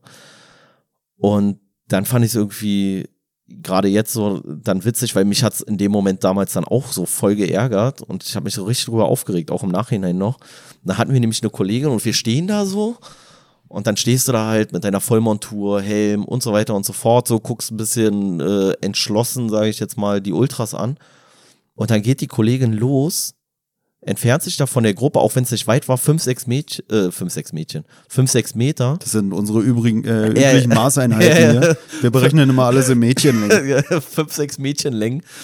Ähm, das ist irgendwas zwischen 1,50 und 1,75 im Schnitt. Könnt ihr in euer Glossar eintragen, weil dann genau. wisst ihr, wovon wir reden, wenn wir das nächste Mal sagen. Wisst ihr, wenn wir so einen Live-Auftritt haben, Corona-Regeln sind an und wir sagen, ey, 1,5 Mädchenlängen Abstand, dann wisst ihr, was Sache ist. Wir sind jetzt auch gerade 350 äh, 350 Mädchenlängen ungefähr, äh, ungefähr von, von zu Hause entfernt wahrscheinlich. Nee, das wären ja, wär nur, 300, nee, wären nur 500 Meter. 350 Mädchenlängen vom alten Wasser, was ist das? Altes Wasser? Äh, Dieses eine Wasserkunst. Genau, alte Wasserkunst, Wasserkunst Bautzen. Wer kennt's nicht? Ja, genau. Gönnt euch, ey. Bautzen ist noch für was anderes bekannt als für irgendwelche Stasi-Knast-Geschichten und äh, Senf. Wie auch immer, auf jeden Fall standen wir dann da und die ist dann weggegangen und kurz bevor diese ganzen Idiotenfans dann da antanzen, geht die zu so einem Stand und kauft sich Bonbons. Ich bin fast ausgerastet. Ich habe gedacht, Alter, was, hä? Wie sieht denn das aus? Stell dir mal vor, da kommt, der, kommt so der Fight um die Ecke so, der sieht so, alle klar, mein Gegner ist damit beschäftigt, hier gerade Lakritzschlangen zu kaufen, Alter, so Lakritzschlangen. Hey, und, und das hat mich so daran erinnert irgendwie so, weißt du, so dieses Geschlossenheit äh, nach außen transportieren. Und wenn du dann halt siehst, also ich habe gedacht so, also wenn's knallt, dann knallt's heute bei uns, weil das wirkt so unprofessionell und so ist auch so ein bisschen wie diese, ähm, was ich eben meinte hier mit diesem erstmal die Wasserflasche auffüllen oder erstmal was essen, so weißt du? Nein, so, also, ey, wir sind, nein, ich bin total unterzuckert, ich kann nicht kämpfen und ach, und der Bonbon sieht viel schöner aus als der Feind und so. Nein, Alter, da musst du richtig, da musst du richtig, da musst du hasserfüllten Blick musst du haben, wenn die kommen. Es bestätigt abermals, äh, diese ganze Yin und Yang-Geschichte, so dieses, dass die Frauen da weniger rational agieren in solch einer Auseinandersetzung, was aber auch hier mit Yin und Yang in Verbindung zu bringen ist, ist auch ähm, und auch mit dem Buch hier, dass bei der Kunst des Krieges nicht nur darum geht, wie greift man richtig an, so was glaube ich oftmals als erstes so gedacht wird, so von wegen, weiß ich nicht, Krieg ist immer so dieses Angreifen, dieses, wie es ja hier auch dargestellt wird, dieses Irra Irrationale, dieses Böse, aber dass zur Kunst des Krieges auch die Verteidigung dazugehört und auch was für Kalkulationen auf beiden Seiten vorgenommen werden, was ja hier auch dargestellt wird, so dass nicht nur die eine Seite irgendwie äh, so eine Berechnung macht, sondern auch die andere Seite, hast ja auch gerade gesagt, die Hooligans gucken auch, wen können wir angreifen, wen picken wir uns raus, wo gehen wir hier lang, die machen ja im Endeffekt Endeffekt unterbewusst auch solche Berechnungen. Ja, na klar, macht jeder. Nur vielleicht nicht äh, so intelligent, wie es hier dargestellt wird, mit Bambusstreifen oder so, sondern mit ihren komischen Fanschals oder sowas. Aber ähm, in der Hinsicht passt das auch wieder, was ja auch äh, interessanterweise im Anhang erklärt wird, ist, dass bei vielen Aussagen, die dieser Sun Tzu oder Sun Tzu äh, hier trifft, ähm, dass da auch bei der Übersetzung immer nicht ganz klar ist, auf welche Seite es sich jetzt bezieht. Also wenn da gesagt wird, wenn man irgendwie mit zehnfacher Überlegenheit irgendwie einen Verteidiger angreift, dann sterben ein Drittel der Männer, dass dann irgendwie nicht ganz klar ist, ob da drauf Bezug genommen wird, dass ein Drittel der Verteidiger sterben oder ein Drittel der Angreifer. Das ist aber für beide Seiten irgendwie als äh, wenig erfolgreiches, äh, als wenig erfolgreiche Aktion oder so dargestellt wird. Also dass, dass es für beide Seiten nicht gut wäre, ein Drittel zu verlieren und deswegen eigentlich relativ egal ist wohl, auf welche man es bezieht. Weil wenn der zehnfach Überlegene ein Drittel verliert, dann hat er halt so viele verloren, wie der andere überhaupt in der Stellung hat. Oder ja, dreimal ja. so viele, wie der andere überhaupt in der Stellung hat. Und dementsprechend würde es halt auch heißen, auch für den Verteidiger ein Drittel zu verlieren ist viel.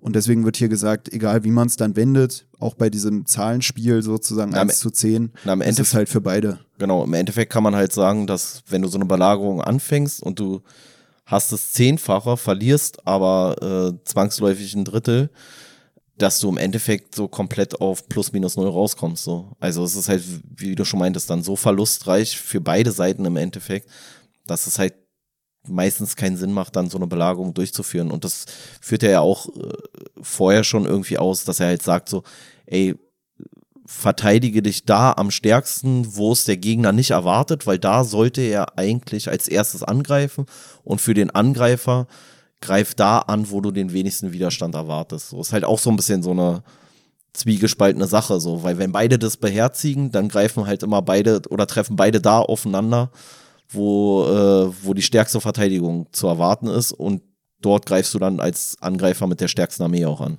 Deswegen ist ja hier auch sowas, was er auf jeden Fall auch als Ratschlag gibt, dass man nicht nur über sich selber viel weiß, sondern auch über den Gegner, weil man nur dann auch die besten Prognosen irgendwie stellen kann. Was ja für den Gegner auch gilt, was hier auch so am Ende äh, seiner Ausführungen so ein bisschen dargestellt wird, ist dann auch so Spionage und so. Was ja. ich halt auch immer so crazy finde. Und das ist auch wieder so ein Punkt, der finde ich immer schwer zu kalkulieren ist weil irgendwie eine Stellung noch auszukundschaften oder so oder eine Truppengröße oder Truppen, Truppenstärke ist im Zweifelsfall immer leichter, finde ich, als diese ganzen geheimdienstlichen Tätigkeiten, die auch, äh, finde ich, beim modernen Krieg oder so für mich immer so sind, dass ich mir denke, Mann, man weiß doch gar nicht, wo sitzt jetzt jemand? Wo könnte jetzt jemand sein, der irgendwie ein Attentat auf irgendeinen Präsidenten ausführen würde oder so? Diese, diese ganzen Spionagegeschichten hier, die hier auch dargestellt werden, auch sehr ausführlich mit umgedrehten Spionen, also Spionen von der Gegenseite, die dann identifiziert werden und dann wieder zum Gegner geschickt werden oder dass man einen Spion mit falscher Information zum Gegner schickt, der denen dann irgendwie eine Information gibt. Also dieses Doppelagenten-Game und sowas alles die, die feindlichen Kräfte dann davon äh, enttäuscht sind, dass dieser Spion ihnen falsche Informationen gegeben hat, die aber der eine Feldherr bewusst dem Spion gegeben hat, damit er denen was Falsches übermittelt und dann stirbt der Spion. Also hier weiß ich gar nicht, wie das hier genannt wird, tödlicher Spion oder irgendwie sowas. So ein Spion, Todgeweihter. Genau, den du halt opferst, so weil du weißt, ey, wir geben dir jetzt eine, eine Fake-Info. Und spätestens, wenn sich herausstellt, dass die Info fake war, wird der sterben dafür so. Ähm ja, aber das sind natürlich auch alles so eine Sachen, die er auch viel in Vorbereitung des Krieges sieht, ne? Also so dieses ganze Spionage, also den Gegner auskundschaften, sich die Schwachstellen gewiss machen, gleichzeitig den Gegner mit Falschinformationen füttern. Aber ja, ey, das ja. ist so ein ganz Special Game auf jeden Fall, diese ganzen Agenten-Idioten. Ja, dieses Wissen über die Stellung und über die Beschaffenheit der feindlichen Truppe, das ist ja immer irgendwie sowas, was mit so einer Spionageleistung auch irgendwie in Verbindung zu bringen ist oder dadurch dann geschaffen wird oder so, diese Informationen äh, die dann die Berechnungen der Gegner verwirren. Generell hat man aber das Gefühl, dass viele Sachen von denen äh, Sun Tzu hier redet, Sun Tzu, äh, von denen Sun Tzu hier redet, durch Putin so mittelmäßig beherzigt wurden. Also da schließt sich wieder der Kreis zu dieser ganzen Ukraine-Thematik, finde ich. Dass man so das Gefühl hat, weil er spricht dann hier auch von zivilen Spionen, also so Leute einfach aus der Bevölkerung, die wo du sagst, so, naja, wie sieht denn das hier bei euch aus? So, wie ist denn hier eure Wehrhaftigkeit? Wie sind eure Vorräte und so weiter und so fort? Also auch nicht nur aufs Militär abzielend. Ähm, und das scheint ja da irgendwie alles nicht so funktioniert zu haben bei der Wo Ukraine. ich da auch mehrere Reportagen drüber gesehen habe, über so eine Geschichten, wie dann da irgendwelche ukrainischen Leute dann da in Häuser reingehen und dann die russischen Spione da, die zivilen Spione irgendwie aus ihrer Bude rausziehen und irgendwie mitnehmen, um die irgendwo vors Gericht zu stellen. Ja, ja, kann ja sein, dass das alles stattgefunden Also ich glaube auch, dass das stattgefunden hat in irgendeiner Art und Weise. Der Geheimdienst von Russland, das, also die, der FSB, das sind ja keine kompletten Vollidioten, aber offensichtlich sind diese Erkenntnisse also entweder sind die Erkenntnisse nicht weitergereicht worden vernünftig, die konnten sich nicht die richtigen Erkenntnisse holen oder Putin hat halt einfach gesagt, ja, schön, dass ihr das jetzt alles so einschätzt, aber ich sag, ist ganz anders so. Ja, Weiß man halt nicht, wo da der Fehler liegt. Keine Ahnung, aber ja, irgendwas ich, scheint da nicht funktioniert zu haben. Ich denke auch so, der generelle Rückhalt äh, der, der Russen in der Zivilbevölkerung wurde vielleicht unterschätzt, also äh, überschätzt meine ich, dass die dachten, die ja, haben viel mehr Zuspruch. Und halt auch, äh, wie dann ähm, der Zelensky und so gehandelt haben, ne? Dass man dachte, ja, okay, die werden da, also dachte man wahrscheinlich ja. so, die würden da abhauen und dann hast du erstmal keine Führung mehr, schlag der Schlange den Kopf ab so und dann äh, ist Feierabend so, ne? Ähm, ist ja auch wieder interessant, weil im Endeffekt, so wie man es jetzt wahrnimmt, wenn man es wieder darauf bezieht. Ist es Heroismus, der da Genau, ist eigentlich der Zelensky, der, der sich alleine oder der, der um sein eigenes Leben zu retten hätte abhauen können, der ist eigentlich jetzt zum Held geworden. So ja. hat man ja, glaube ich, auch schon mal drüber ja. geredet. So, so generiert er sich ja auch. Aber ähm, ist ja auch bei diesen Azov-Stahl-Leuten. Das sind ja auch Sachen, auch. die von denen hier abgeraten wird, die dann da stattgefunden haben, die aber gewissermaßen auch forciert wurden durch so jemanden wie Putin, der gesagt hat, wir machen da, schließen alles ab, da kommt ja, keine ja, klar. mehr und dann, raus. Und dann haben sie gesagt, so Alter, auf keinen Fall gehen wir in russische Gefangenschaft. Wir kämpfen jetzt hier bis zum letzten Mann. Ähm, ja, und das ist ja das, wo der Sohn Zieh von abrät was aber ja, genau. eigentlich wieder diesem Heldenepos entspricht, von dem du ja auch geredet hast, was ja auch passt bei dem, was wir hatten, ähm, als wir die Nibelungensage gelesen haben, wo da am Ende irgendwie so eine Schlacht in so einer Kirche oder in so einer ja, komischen Burg dargestellt wird, wo einer nach dem anderen reinmarschiert und da drin sind irgendwie die, die nordischen Heldenfiguren oder so oder die Heldenfiguren und, und schlachten da einen nach dem anderen ab. Und das ist ja so ähnlich dann mit diesem Azov-Stall. Ja. Du bist so komplett umzingelt und dann, guck mal, die Helden halten durch und was, was weiß ich. Was mir in Bezug darauf halt auch äh, eingefallen ist, weil er bezieht sich ja hier auch so, mach dir das Territorium, mach dir das Klima, also mach dir alles zu nutzen, was du dir zu nutzen machen kannst, lass, überlasse so wenig wie möglich irgendwie dem Zufall, also äh, nach seiner Aufzählung gibt's ja eigentlich in dem Sinne keinen Zufall. Und äh, woran ich da auch denken musste, ist an diesen Mythos von den Thermopylen. Ja, ich finde noch kurz mit ja. dem Zufall, da passt ja wieder dieses, dass man sagt, der Zufall ist das Unberechenbare gewissermaßen, aber eigentlich könnte man alles berechnen, wenn man alle Variablen hat. Genau. Und deswegen heißt dem Zufall, nichts dem Zufall überlassen, eigentlich einfach kenne alle Faktoren, die dich und deinen Feind ausmachen. Also es ist wirklich. Genau. Ja. Und, ähm, und da muss ich an diesen Mythos von den Thermopylen äh, denken. Also im antiken Griechenland bei äh, ja, in der kriegerischen Auseinandersetzung mit den ähm, Osmanen.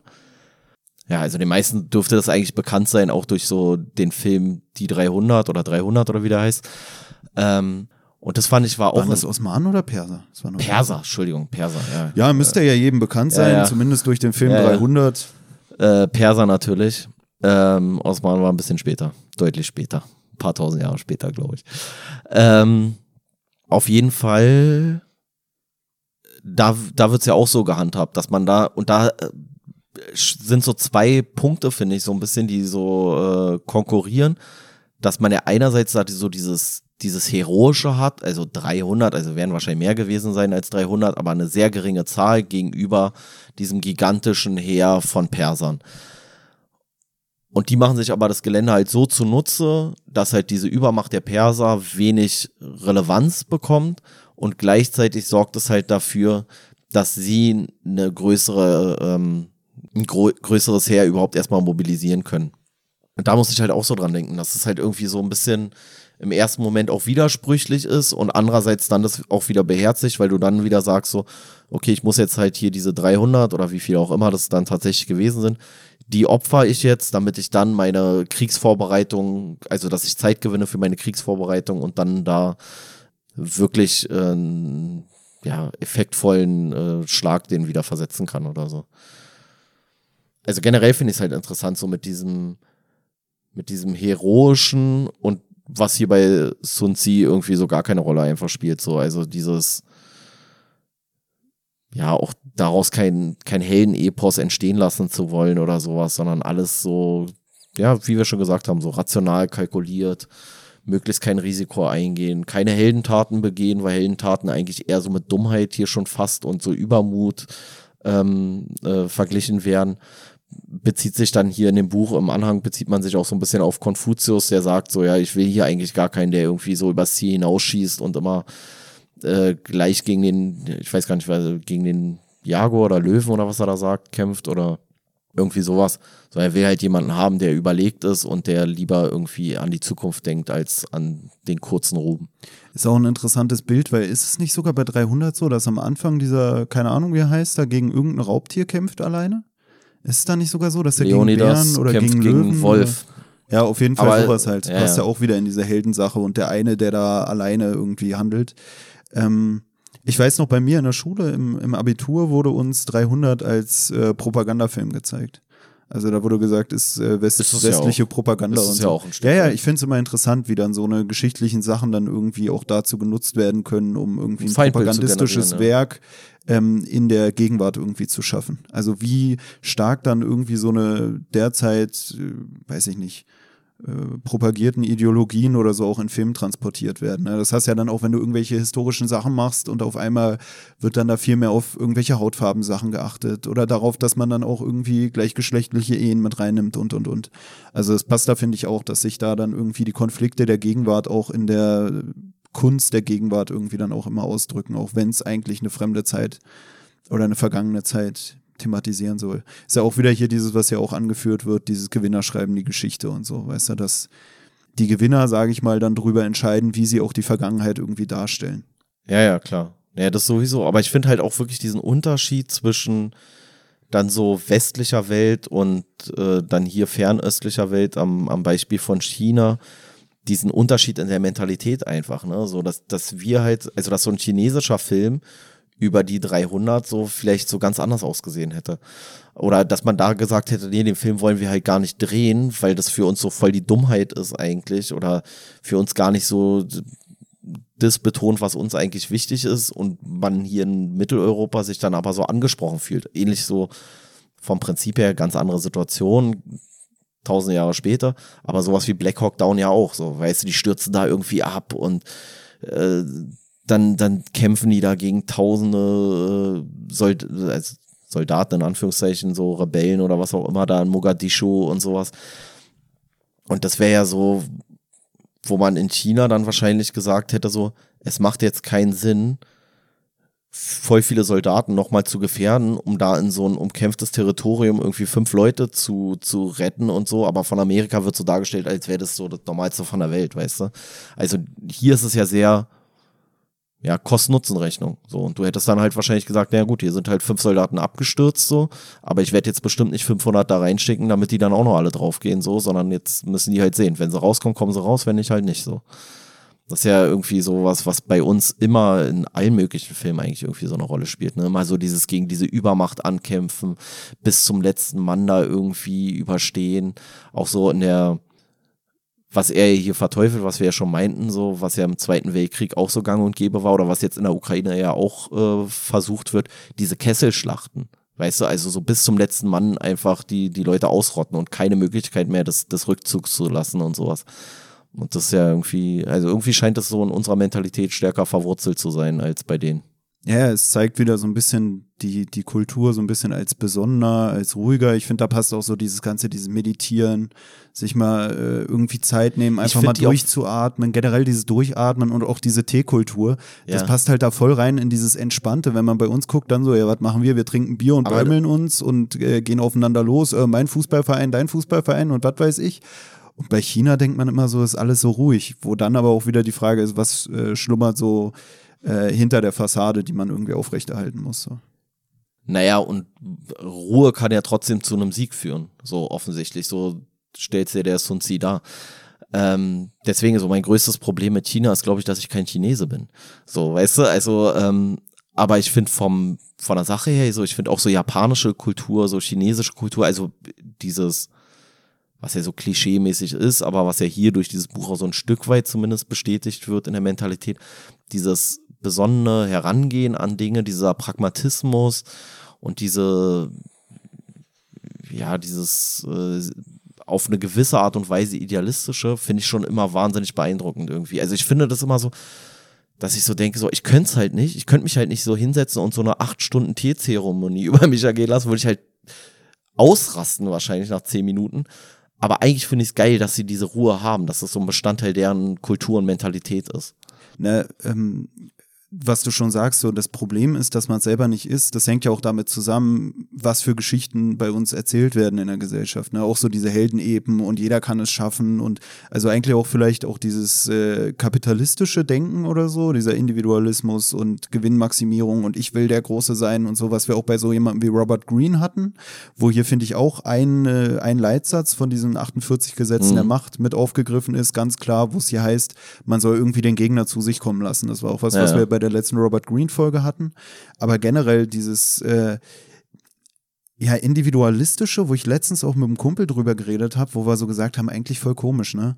Äh, wir leben hier und in, in, weiß ich nicht, 100 Jahren sind wir einfach weg und keiner wird sich an uns erinnern und wir werden hier nicht irgendwie groß was hinterlassen haben, was ja in unserer Außer Gesellschaft. Podcast. Na, in unserer Gesellschaft ist es äh, auch nochmal irgendwie dann vielleicht mehr von Relevanz oder einem auch wichtiger eigentlich irgendwie was zu hinterlassen in dem Sinne, wenn man sich oftmals gar nicht, auch durch diesen Individualismus, als ein Teil von dem großen Ganzen wahrnimmt. Ja, ja. Weißt du, also weil wir nicht sagen, so, ey, wir haben hier doch was Geiles aufgebaut und guck mal, was wir hier geschafft haben, sondern wir, wir verstehen uns so als Einzelwerk oder so und haben nicht so das Gefühl, ey, ich habe hier dazu beigetragen, dass wir hier das große Reich werden und dass es allen gut geht und so, sondern für uns ist es so, ey, Digga, ich bin nicht bekannt oder ich bin nicht erfolgreich, ich habe nicht viel Kohle verdient, so eigentlich, weißt du, was ja auch so ein bisschen so diese, ja, wie wir es schon hatten, auch so, so diese kulturellen Sachen, was so irgendwie Kommunismus, Kapitalismus und was weiß ich angeht, auch irgendwelche Ideologien, mit denen man irgendwie auch aufgewachsen ist. Ja, das finde ich ja auch generell irgendwie so interessant an China. So dieses Ganze, also die haben ja dann auch immer ihre, ich glaube, Fünfjahrespläne haben die, in denen die dann sagen, so, wir haben jetzt hier fünf Jahre, in denen machen wir das, das, das, das, das. Und dann versuchen sie das auch zu erreichen. So. Und das ist ja was, was ich hier in Deutschland inzwischen so voll vermisse. Also nicht, weil ich hier so eine Planwirtschaft haben will, aber dass ich mir immer denke, wir setzen uns irgendwie keine richtigen Ziele mehr. Und die Ziele, die wir uns setzen, da haben wir nicht so einen richtigen Fixpunkt, sondern dann machen wir so ein total schwammiges Ziel. Ja, wir wollen erneuerbare Energien fördern und das wollen wir jetzt so und so machen. Und China hat halt so viel klarer definierte, in bestimmten Zeitabständen auch kontrollierbare Ziele, die sie vorgeben und dann auch tatsächlich ja erreichen.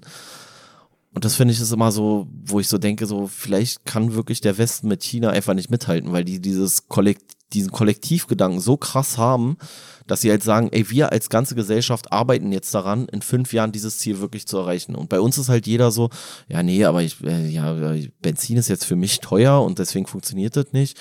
Und nee, und jetzt können wir hier kein Windrad bauen, weil da ist mein Haus und sowas alles. Das findet ja in China einfach so nicht statt. Ne? Die bauen halt einen Staudamm und sagen so, ja, jetzt kommt hier ein Stausee, jetzt müssen 100.000 Leute umziehen, fertig. Das ist ja voll, also das ist ja undenkbar bei uns ja, hat man ja auch mit diesen ganzen äh, ja, Absperrungen der, der Gesellschaft irgendwie mitbekommen, ja, ja, wenn es jetzt da um Corona ging, dass die da einfach eingesperrt wurden oder was weiß ich. Ich finde was ich hab Neu, ich habe neulich gehört, ganz kurz nur, ich habe neulich gehört, da ist einer zwei Monate einfach in seiner Wohnung geblieben. Also durfte nicht mehr raus. Und ey, zwei Monate, Alter. Bei uns hier, du kriegst zehn Tage, die, die raste aus, ey. Na, und dann war es ja, dann wurde da irgendwie wieder geöffnet, wurden die Stadtteile geöffnet und dann konnte man richtig Videos sehen, wo die Leute dann da durch die Gegend rennen und irgendwie schnellstmöglich versuchen, zu irgendeiner Bahnhaltestelle zu kommen, um da das Viertel zu verlassen damit sie dann äh, nicht mehr da eingesperrt sein können. Da hatte ich auch so ja. Interviews gesehen, wo die dann meinten, ey, mir ist scheißegal, wo ich jetzt hinfahre, Hauptsache nicht mehr hier, weil ich keinen Bock habe, wieder eingesperrt zu werden. Ja. Äh, ich finde auch, was bei diesem Kollektivistischen ganz gut passt, was hier auch im Anhang noch angeführt wird, ähm, ist, äh, dass hier halt erklärt wird, wie ähm, der, das chinesische Wort für Name sich äh, etabliert hat. Ja, ja. Oder das Schriftzeichen. Und da wird hier gesagt, das Schriftzeichen Ming, das im modernen Chinesischen schlicht Name bedeutet, setzt sich aus den Bestandteilen für Mond und Mund zusammen und hat somit militärische Wurzeln. Wer in der Dunkelheit auf eine unbekannte Person stieß, rief sich ein Wort oder eine Losung zu, um sich zu identifizieren, Freund oder Feind. Die spätere Verschiebung zur Bedeutung Name lag dann nahe. Und ich finde, es passt auch irgendwie wieder, weil äh, das, was jetzt für Name steht, war früher so ein Begriff, mit dem du dich der Gruppe zugehörig identifiziert hast. Also es war nicht so Name, ja, äh, ja äh, Pelle bla, sondern war Name und dann hast du irgendwie gesagt, rotes Bataillon. Keine Ahnung, was, ja, was man da gemacht hat, aber das passt, finde ich, auch wieder so, dieses, dass man sich identifiziert als ein Teil der Gruppe. Und das ist jetzt der Begriff, der für Name auch steht. Ja. Welch, welcher ursprünglich aus dieser Identifikation mit der Gruppe, mit dem großen Ganzen äh, seine Wurzeln hat oder ja. daraus entstanden ist. Finde ich auch lustig, weil hier wird ja so beschrieben, so bei Dunkelheit irgendwie, wenn man sich da begegnet oder sich aus irgendwelchen Gründen nicht sieht. Und das ist was, was auch in, äh, in die heutige Militärtaktik äh, geschafft hat oder Polizeitaktik halt auch und ich darf das jetzt sagen, weil das ist in erster Linie amerikanische Polizeitaktik und hinlänglich bekannt. Äh, da wird nämlich dieser, ähm, diese Begrifflichkeit verwendet, Blue on Blue. Also, äh, wenn du jetzt irgendwo um eine, um eine Ecke gehen würdest als amerikanischer Polizist und nicht weiß, ob dort feindlich, feindliche oder freundlich gesinnte Personen sind, dann würdest du sagen Blue und dann würde dein Gegenüber sagen on Blue, beispielsweise so. Also es ist so ein, ja auch so dieses so Friendly Fire vermeidende mäßig. Ja. Na, für mich sind es auch immer so durchsichtige Sachen. Also ich finde es sowieso immer schwierig, dieses ja. äh, Friendly du, Fire zu vermeiden. Ja, das hatte ich auch. Freund oder Feind? Feind, na gut, du bist jetzt tot. Ja. Also, Na, das hatte ich auch bei dieser Ukraine-Sache, gab es auch so eine Anekdote, die da geschildert wurde, wo man ja auch immer dann ein bisschen sich fragen kann, ob das nicht auch so ein propagandistisches Ding ist, was da von der Ukraine angeleiert wurde. Aber dass da irgendwie Russen waren in der Stadt und die sind dann irgendwas plündern gegangen, haben ihren Panzer verlassen, haben den da stehen lassen und dann sind da Ukrainer hin und haben ans Kanonenrohr irgendwie die ukrainische Flagge rangehängt. Und dann kamen die Russen wieder, sahen da den Panzer mit der Ukraine-Flagge und haben ihren eigenen Panzer abgeschossen. So ist der Mythos. Ich meine, es Echt, gibt ja? auch die Frau, die angeblich mit Gurkengläsern äh, Helikopter vom Himmel geholt hat oder so. Wir wissen nicht, was stimmt und was nicht. Was, Aber wirklich? Also gibt es diesen Mythos, dass ja, eine Frau mit Gurkengläsern... Ja, ja, es gibt doch alle mögliche. Ja, ja, so richtig dumm. Ähm, Glaube ich jetzt erstmal nicht. Ja, dann äh, wollte ich eigentlich nur noch sagen, also ich habe meine Punkte soweit abgearbeitet. Ja, ich glaube. Und äh, wollte ich nur fragen, du hast irgendwie, als wir vorhin gelesen haben, wir haben ja hier zusammen im äh, Hotelzimmer gelesen, da hast du dann so. irgendwann lachen müssen und gesagt, ah, oh, das markiere ich mir, weil das hast du bestimmt auch. Und jetzt will ich wissen, was du dir da äh, komisches markiert hast, was meinen Humor angeblich treffen würde. Kannst du bitte dein Buch nehmen? Das ist mein Buch. Ach so. Danke. Nee, das ist nicht. Nur weil du beide gekauft hast, sind es nicht deine. Ja, ja. Nee, ich kann mich schon hier Wir teilen ja so. sowieso alles. Es ging nur um meine Markierung. Ich habe mir das Mikro auch extra nah unter die Nase, damit man meine euphorischen äh, Ausrufe vernehmen kann, die Pelle jetzt gleich bei mir äh, auslösen wird. Ach so, ja. Hier war es nämlich, also es bezieht sich so ein bisschen darauf, um auf dieses Kräfteverhältnis zwischen sich und dem Feind und sowas alles. Und da führt der Sun Tzu hier einen Vergleich auf. Eine siegreiche Armee wiegt, als setze man ein Pfund Getreide gegen ein Gran Hirse. Und eine unterlegene Armee, als brächte man ein Gran Hirse gegen ein Pfund Getreide auf die Waage. Und ich dachte so, Alter, ich weiß gerade mal, was ein Pfund ist, aber ich weiß jetzt auch nicht, Getreide und Hirse, ist nicht beides Getreide? Dann habe ich keine Ahnung gehabt, was ist ein Gran so. Also dieser Vergleich hat mich nicht ein Millimeter weitergebracht, weil ich gar keine Relation hatte zwischen diesen ganzen ähm, zwischen diesen ganzen Begrifflichkeiten. Ja, deswegen hat es mir auch nicht zum Lachen gebracht, weil rational wie ich bin, hätte ich mich erstmal erkundigt darüber, was das ist. Aber ich hatte ja keine Zeit, weil wir schnell mit dem Lesen fertig wollten. Na, weißt wollten. du, was gerade ist? ist genauso wie so ein Scheffel Haber, Alter, wo ich so denke, so, äh, hatten wir bei Knigge doch so. Scheffel Haber oder nicht Haber? Ja, ja, weiß ich nicht. Hauptsache, das vergrant dich nicht. Ja. Ich habe ähm, äh, noch was, äh, was mich eigentlich so Was ist denn jetzt ein Gran? Weiß ich nicht. Ich weiß gar nicht, was das ist. was war das? Was wurde da verglichen nochmal? Ein Pfund Getreide mit einem Gran Hirse. Und jetzt weiß ich nicht, ist Getreide grundsätzlich mehr wert als Hirse? Weil Hirse ist doch auch eine Form von Getreide. Ich frage mich eher, gibt es auch einen Grießgran? ist das so. schlecht, Alter. Ich habe hier noch was für den griesgränigen Pelle. Und zwar äh, wird hier aufgeführt zum Angriff mit Feuer, sagt der Sun Tzu. Die richtige Jahreszeit ist, wenn trockenes Wetter herrscht und die Tage sind günstig, an denen der Mond die Sternbilder des Schützen, des Bechers und des Rabens durchläuft. das, hatte, das hatte ich auch Denn markiert. diese vier Sternbilder versprechen Wind. Ich fand es einfach so geil, das Sternbild des Bechers. Alter. Unspektakulärer geht's ja gar nicht. Aber meinst äh, ist das der Wagen? Ich habe auch überlegt. Ich habe auch überlegt, ob es vielleicht einfach der, der Wagen ist so. Ähm, aber ich habe so gedacht, so, ey, ganz ehrlich, ey, bis dahin hat das Sinzu mich noch auf seiner Seite. Da habe ich gedacht, alle klar, ey, aber als er am Sternbild des Bechers angreifen wollte, habe ich gedacht, du bist ein richtiger Idiot. Aber ey. was ist geiler? Sternbild des, also Wagen oder Becher? Weil Wagen, Wagen ist auch schon lahm, ne? Aber Wagen, da kann man ja auch diesen Justitia-Vergleich so ein bisschen ziehen und so. Und Ach so, meinst du? Ich dachte, das wäre halt der Wagen, so der Handwagen oder so, nicht mit Justitia oder so. Ach so, ich, ich dachte, du meinst jetzt das Sternbild der Waage. Nee, der nee, du meinst Wagen. jetzt den, meinst jetzt kleiner, war großer der Wagen, Wagen. Und der Becher. Und da muss ja. ich sagen, Wagen ist immer so ein bisschen überbewertend so. Dann denkst du so, boah, der Wagen. Und dann siehst du, das ist doch lame. Gleichzeitig ist aber auch Wagen das Einzige, was ich als das identifizieren kann, was er sein soll. Ja, Weil äh, der, den Bären, keine Ahnung. Also ich weiß es nicht. Der Bär ist der Wagen, glaube ich. Ist der große Bär und ist, ist Wagen ist nicht das gleiche Sternbild? Also ich weiß nicht, ob es im Chinesischen alle das gleiche? Ich glaube, der kleine Bär und großer Bär ist ein Synonym für kleiner und großer Wagen. Aber ich bin mir jetzt nicht sicher, ob im Chinesischen das Sternbild des Bären auch wirklich das des Wagen ist und des Bären hier in der, in unserer Sphäre. Oder der Bär der gleiche ist bei dem wie der Becher. Äh, auf jeden Fall, die Stelle hat mich belustigt. Ansonsten eigentlich ernstzunehmende Literatur, muss man schon sagen. Ja, ja. Mal War abgesehen jetzt, von dem komischen Sternzeichen-Schmur am Ende ja, nochmal. War an sich, ja, wie gesagt, kann ich nicht meckern. War sehr interessant. Es wird also auch oft irgendwie auch so zitiert oder angeführt. Auch so bei diesen Verschwörungssachen, so von diesem Ken Jebsen wurde es öfter mal ja, ja. genannt, äh, wo ich mir jetzt aber auch denke, gut, hat er es nur genannt, weil er es halt gelesen hat und immer also, irgendwas zitieren muss. So, was man vielleicht noch sagen kann, ist, dass wir uns hier ein Exemplar reingezogen haben vom Inselverlag und dass insbesondere das Nachwort und die Übersetzung halt ähm, zurückgehen auf äh, Volker Klöpsch. Das finde ich nicht ganz unwichtig. also Volker Klöpsch ist schon unwichtig, aber ähm, weil wir uns halt hier auch viel auf den Anhang bezogen haben und so weiter und so fort. Und ich muss sagen, der Anhang hat dem Buch doch äh, Mehrwert verschafft. Also mehr Wert als vorher schon. Ja, sehe ich auch so. Gleichzeitig kann man auch sagen, bei Inselverlag ist vielleicht auch äh, mein Vergleich mit Utopia dann doch wieder naheliegender. Äh, ansonsten, ja, der, der Klöpsch, der hat schon gut einen rausgeklöppelt, aber ich muss gleichzeitig sagen, ein bisschen war es auch so im Anhang so, ja, die anderen Übersetzungen sind halt so schlecht. Und das wird jetzt hier, das hier ist eine gute Übersetzung und so, so ein bisschen selbstbeweihräuchernd. Ja, wobei und dann war schon wieder geil, dass er am Ende so zurückrudert von wegen, ja, aber die Übersetzung hier, die wird auch irgendwann nicht mehr aktuell sein. Ja, ja. Also es ist, bezieht sich halt darauf, dass halt so neuere Erkenntnisse nochmal da zutage gefördert wurden bei irgendwelchen Ausgrabungen und das Werk ja inzwischen so alt ist dass manche Erkenntnisse einfach nicht vorlagen, als man die ersten Übersetzungen gemacht hat. Und er bezieht sich ja auch noch auf irgendwelche anderen, die da ähm, im, im Englischen übersetzt haben. Aber wenn ihr herausfinden wollt, wer das ist, holt euch das scheiß Buch. Also das ist mir jetzt hier zu kompliziert hier. Irgendwelche Amerikaner waren das noch.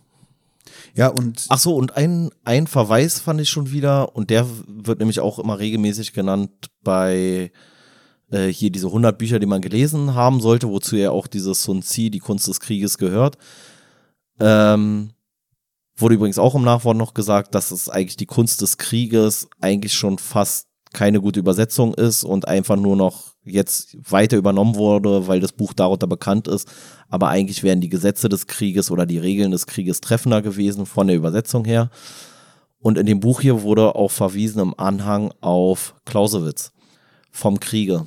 Und äh, das ist wohl auch so ein, so ein Standardwerk von diesen 100 Büchern, die man gelesen haben sollte. Aber jetzt ist erstmal ein bisschen Ruhe mit Krieg, würde ich mal sagen. Jetzt machen wir erstmal Krieg hier im Bautzen, ey. Naja.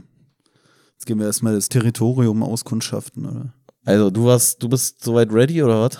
Ja, ja. Ich Na, fand, gut. wie gesagt, das Buch gut. Bin auch froh, dass es so im Vergleich zu anderen Büchern, die wir bisher hatten, ja dadurch, dass dieser Sun Tzu ja auch relativ selbstlos wirkt oder es dieser Kultur entspringt, das Buch oder das Schriftstück an sich auch nicht so diesen Anschein erweckt, so weiß ich nicht, wenn man es so mit Macht oder so vergleicht, dass es darum geht, der krasseste äh, Dödel zu sein, der rumläuft oder so, sondern dass es hier einfach so ein bisschen rationaler angegangen wird ja. und ein bisschen besonderer. Naja, dann. Also in diesem Sinne, ähm, fangt jetzt keinen Angriffskrieg an, so, sondern seid besonnen, haltet euch zurück, bleibt stabil. Eure stabile Seitenlage. Auf Instagram erreichbar unter stabile-seitenlage-podcast.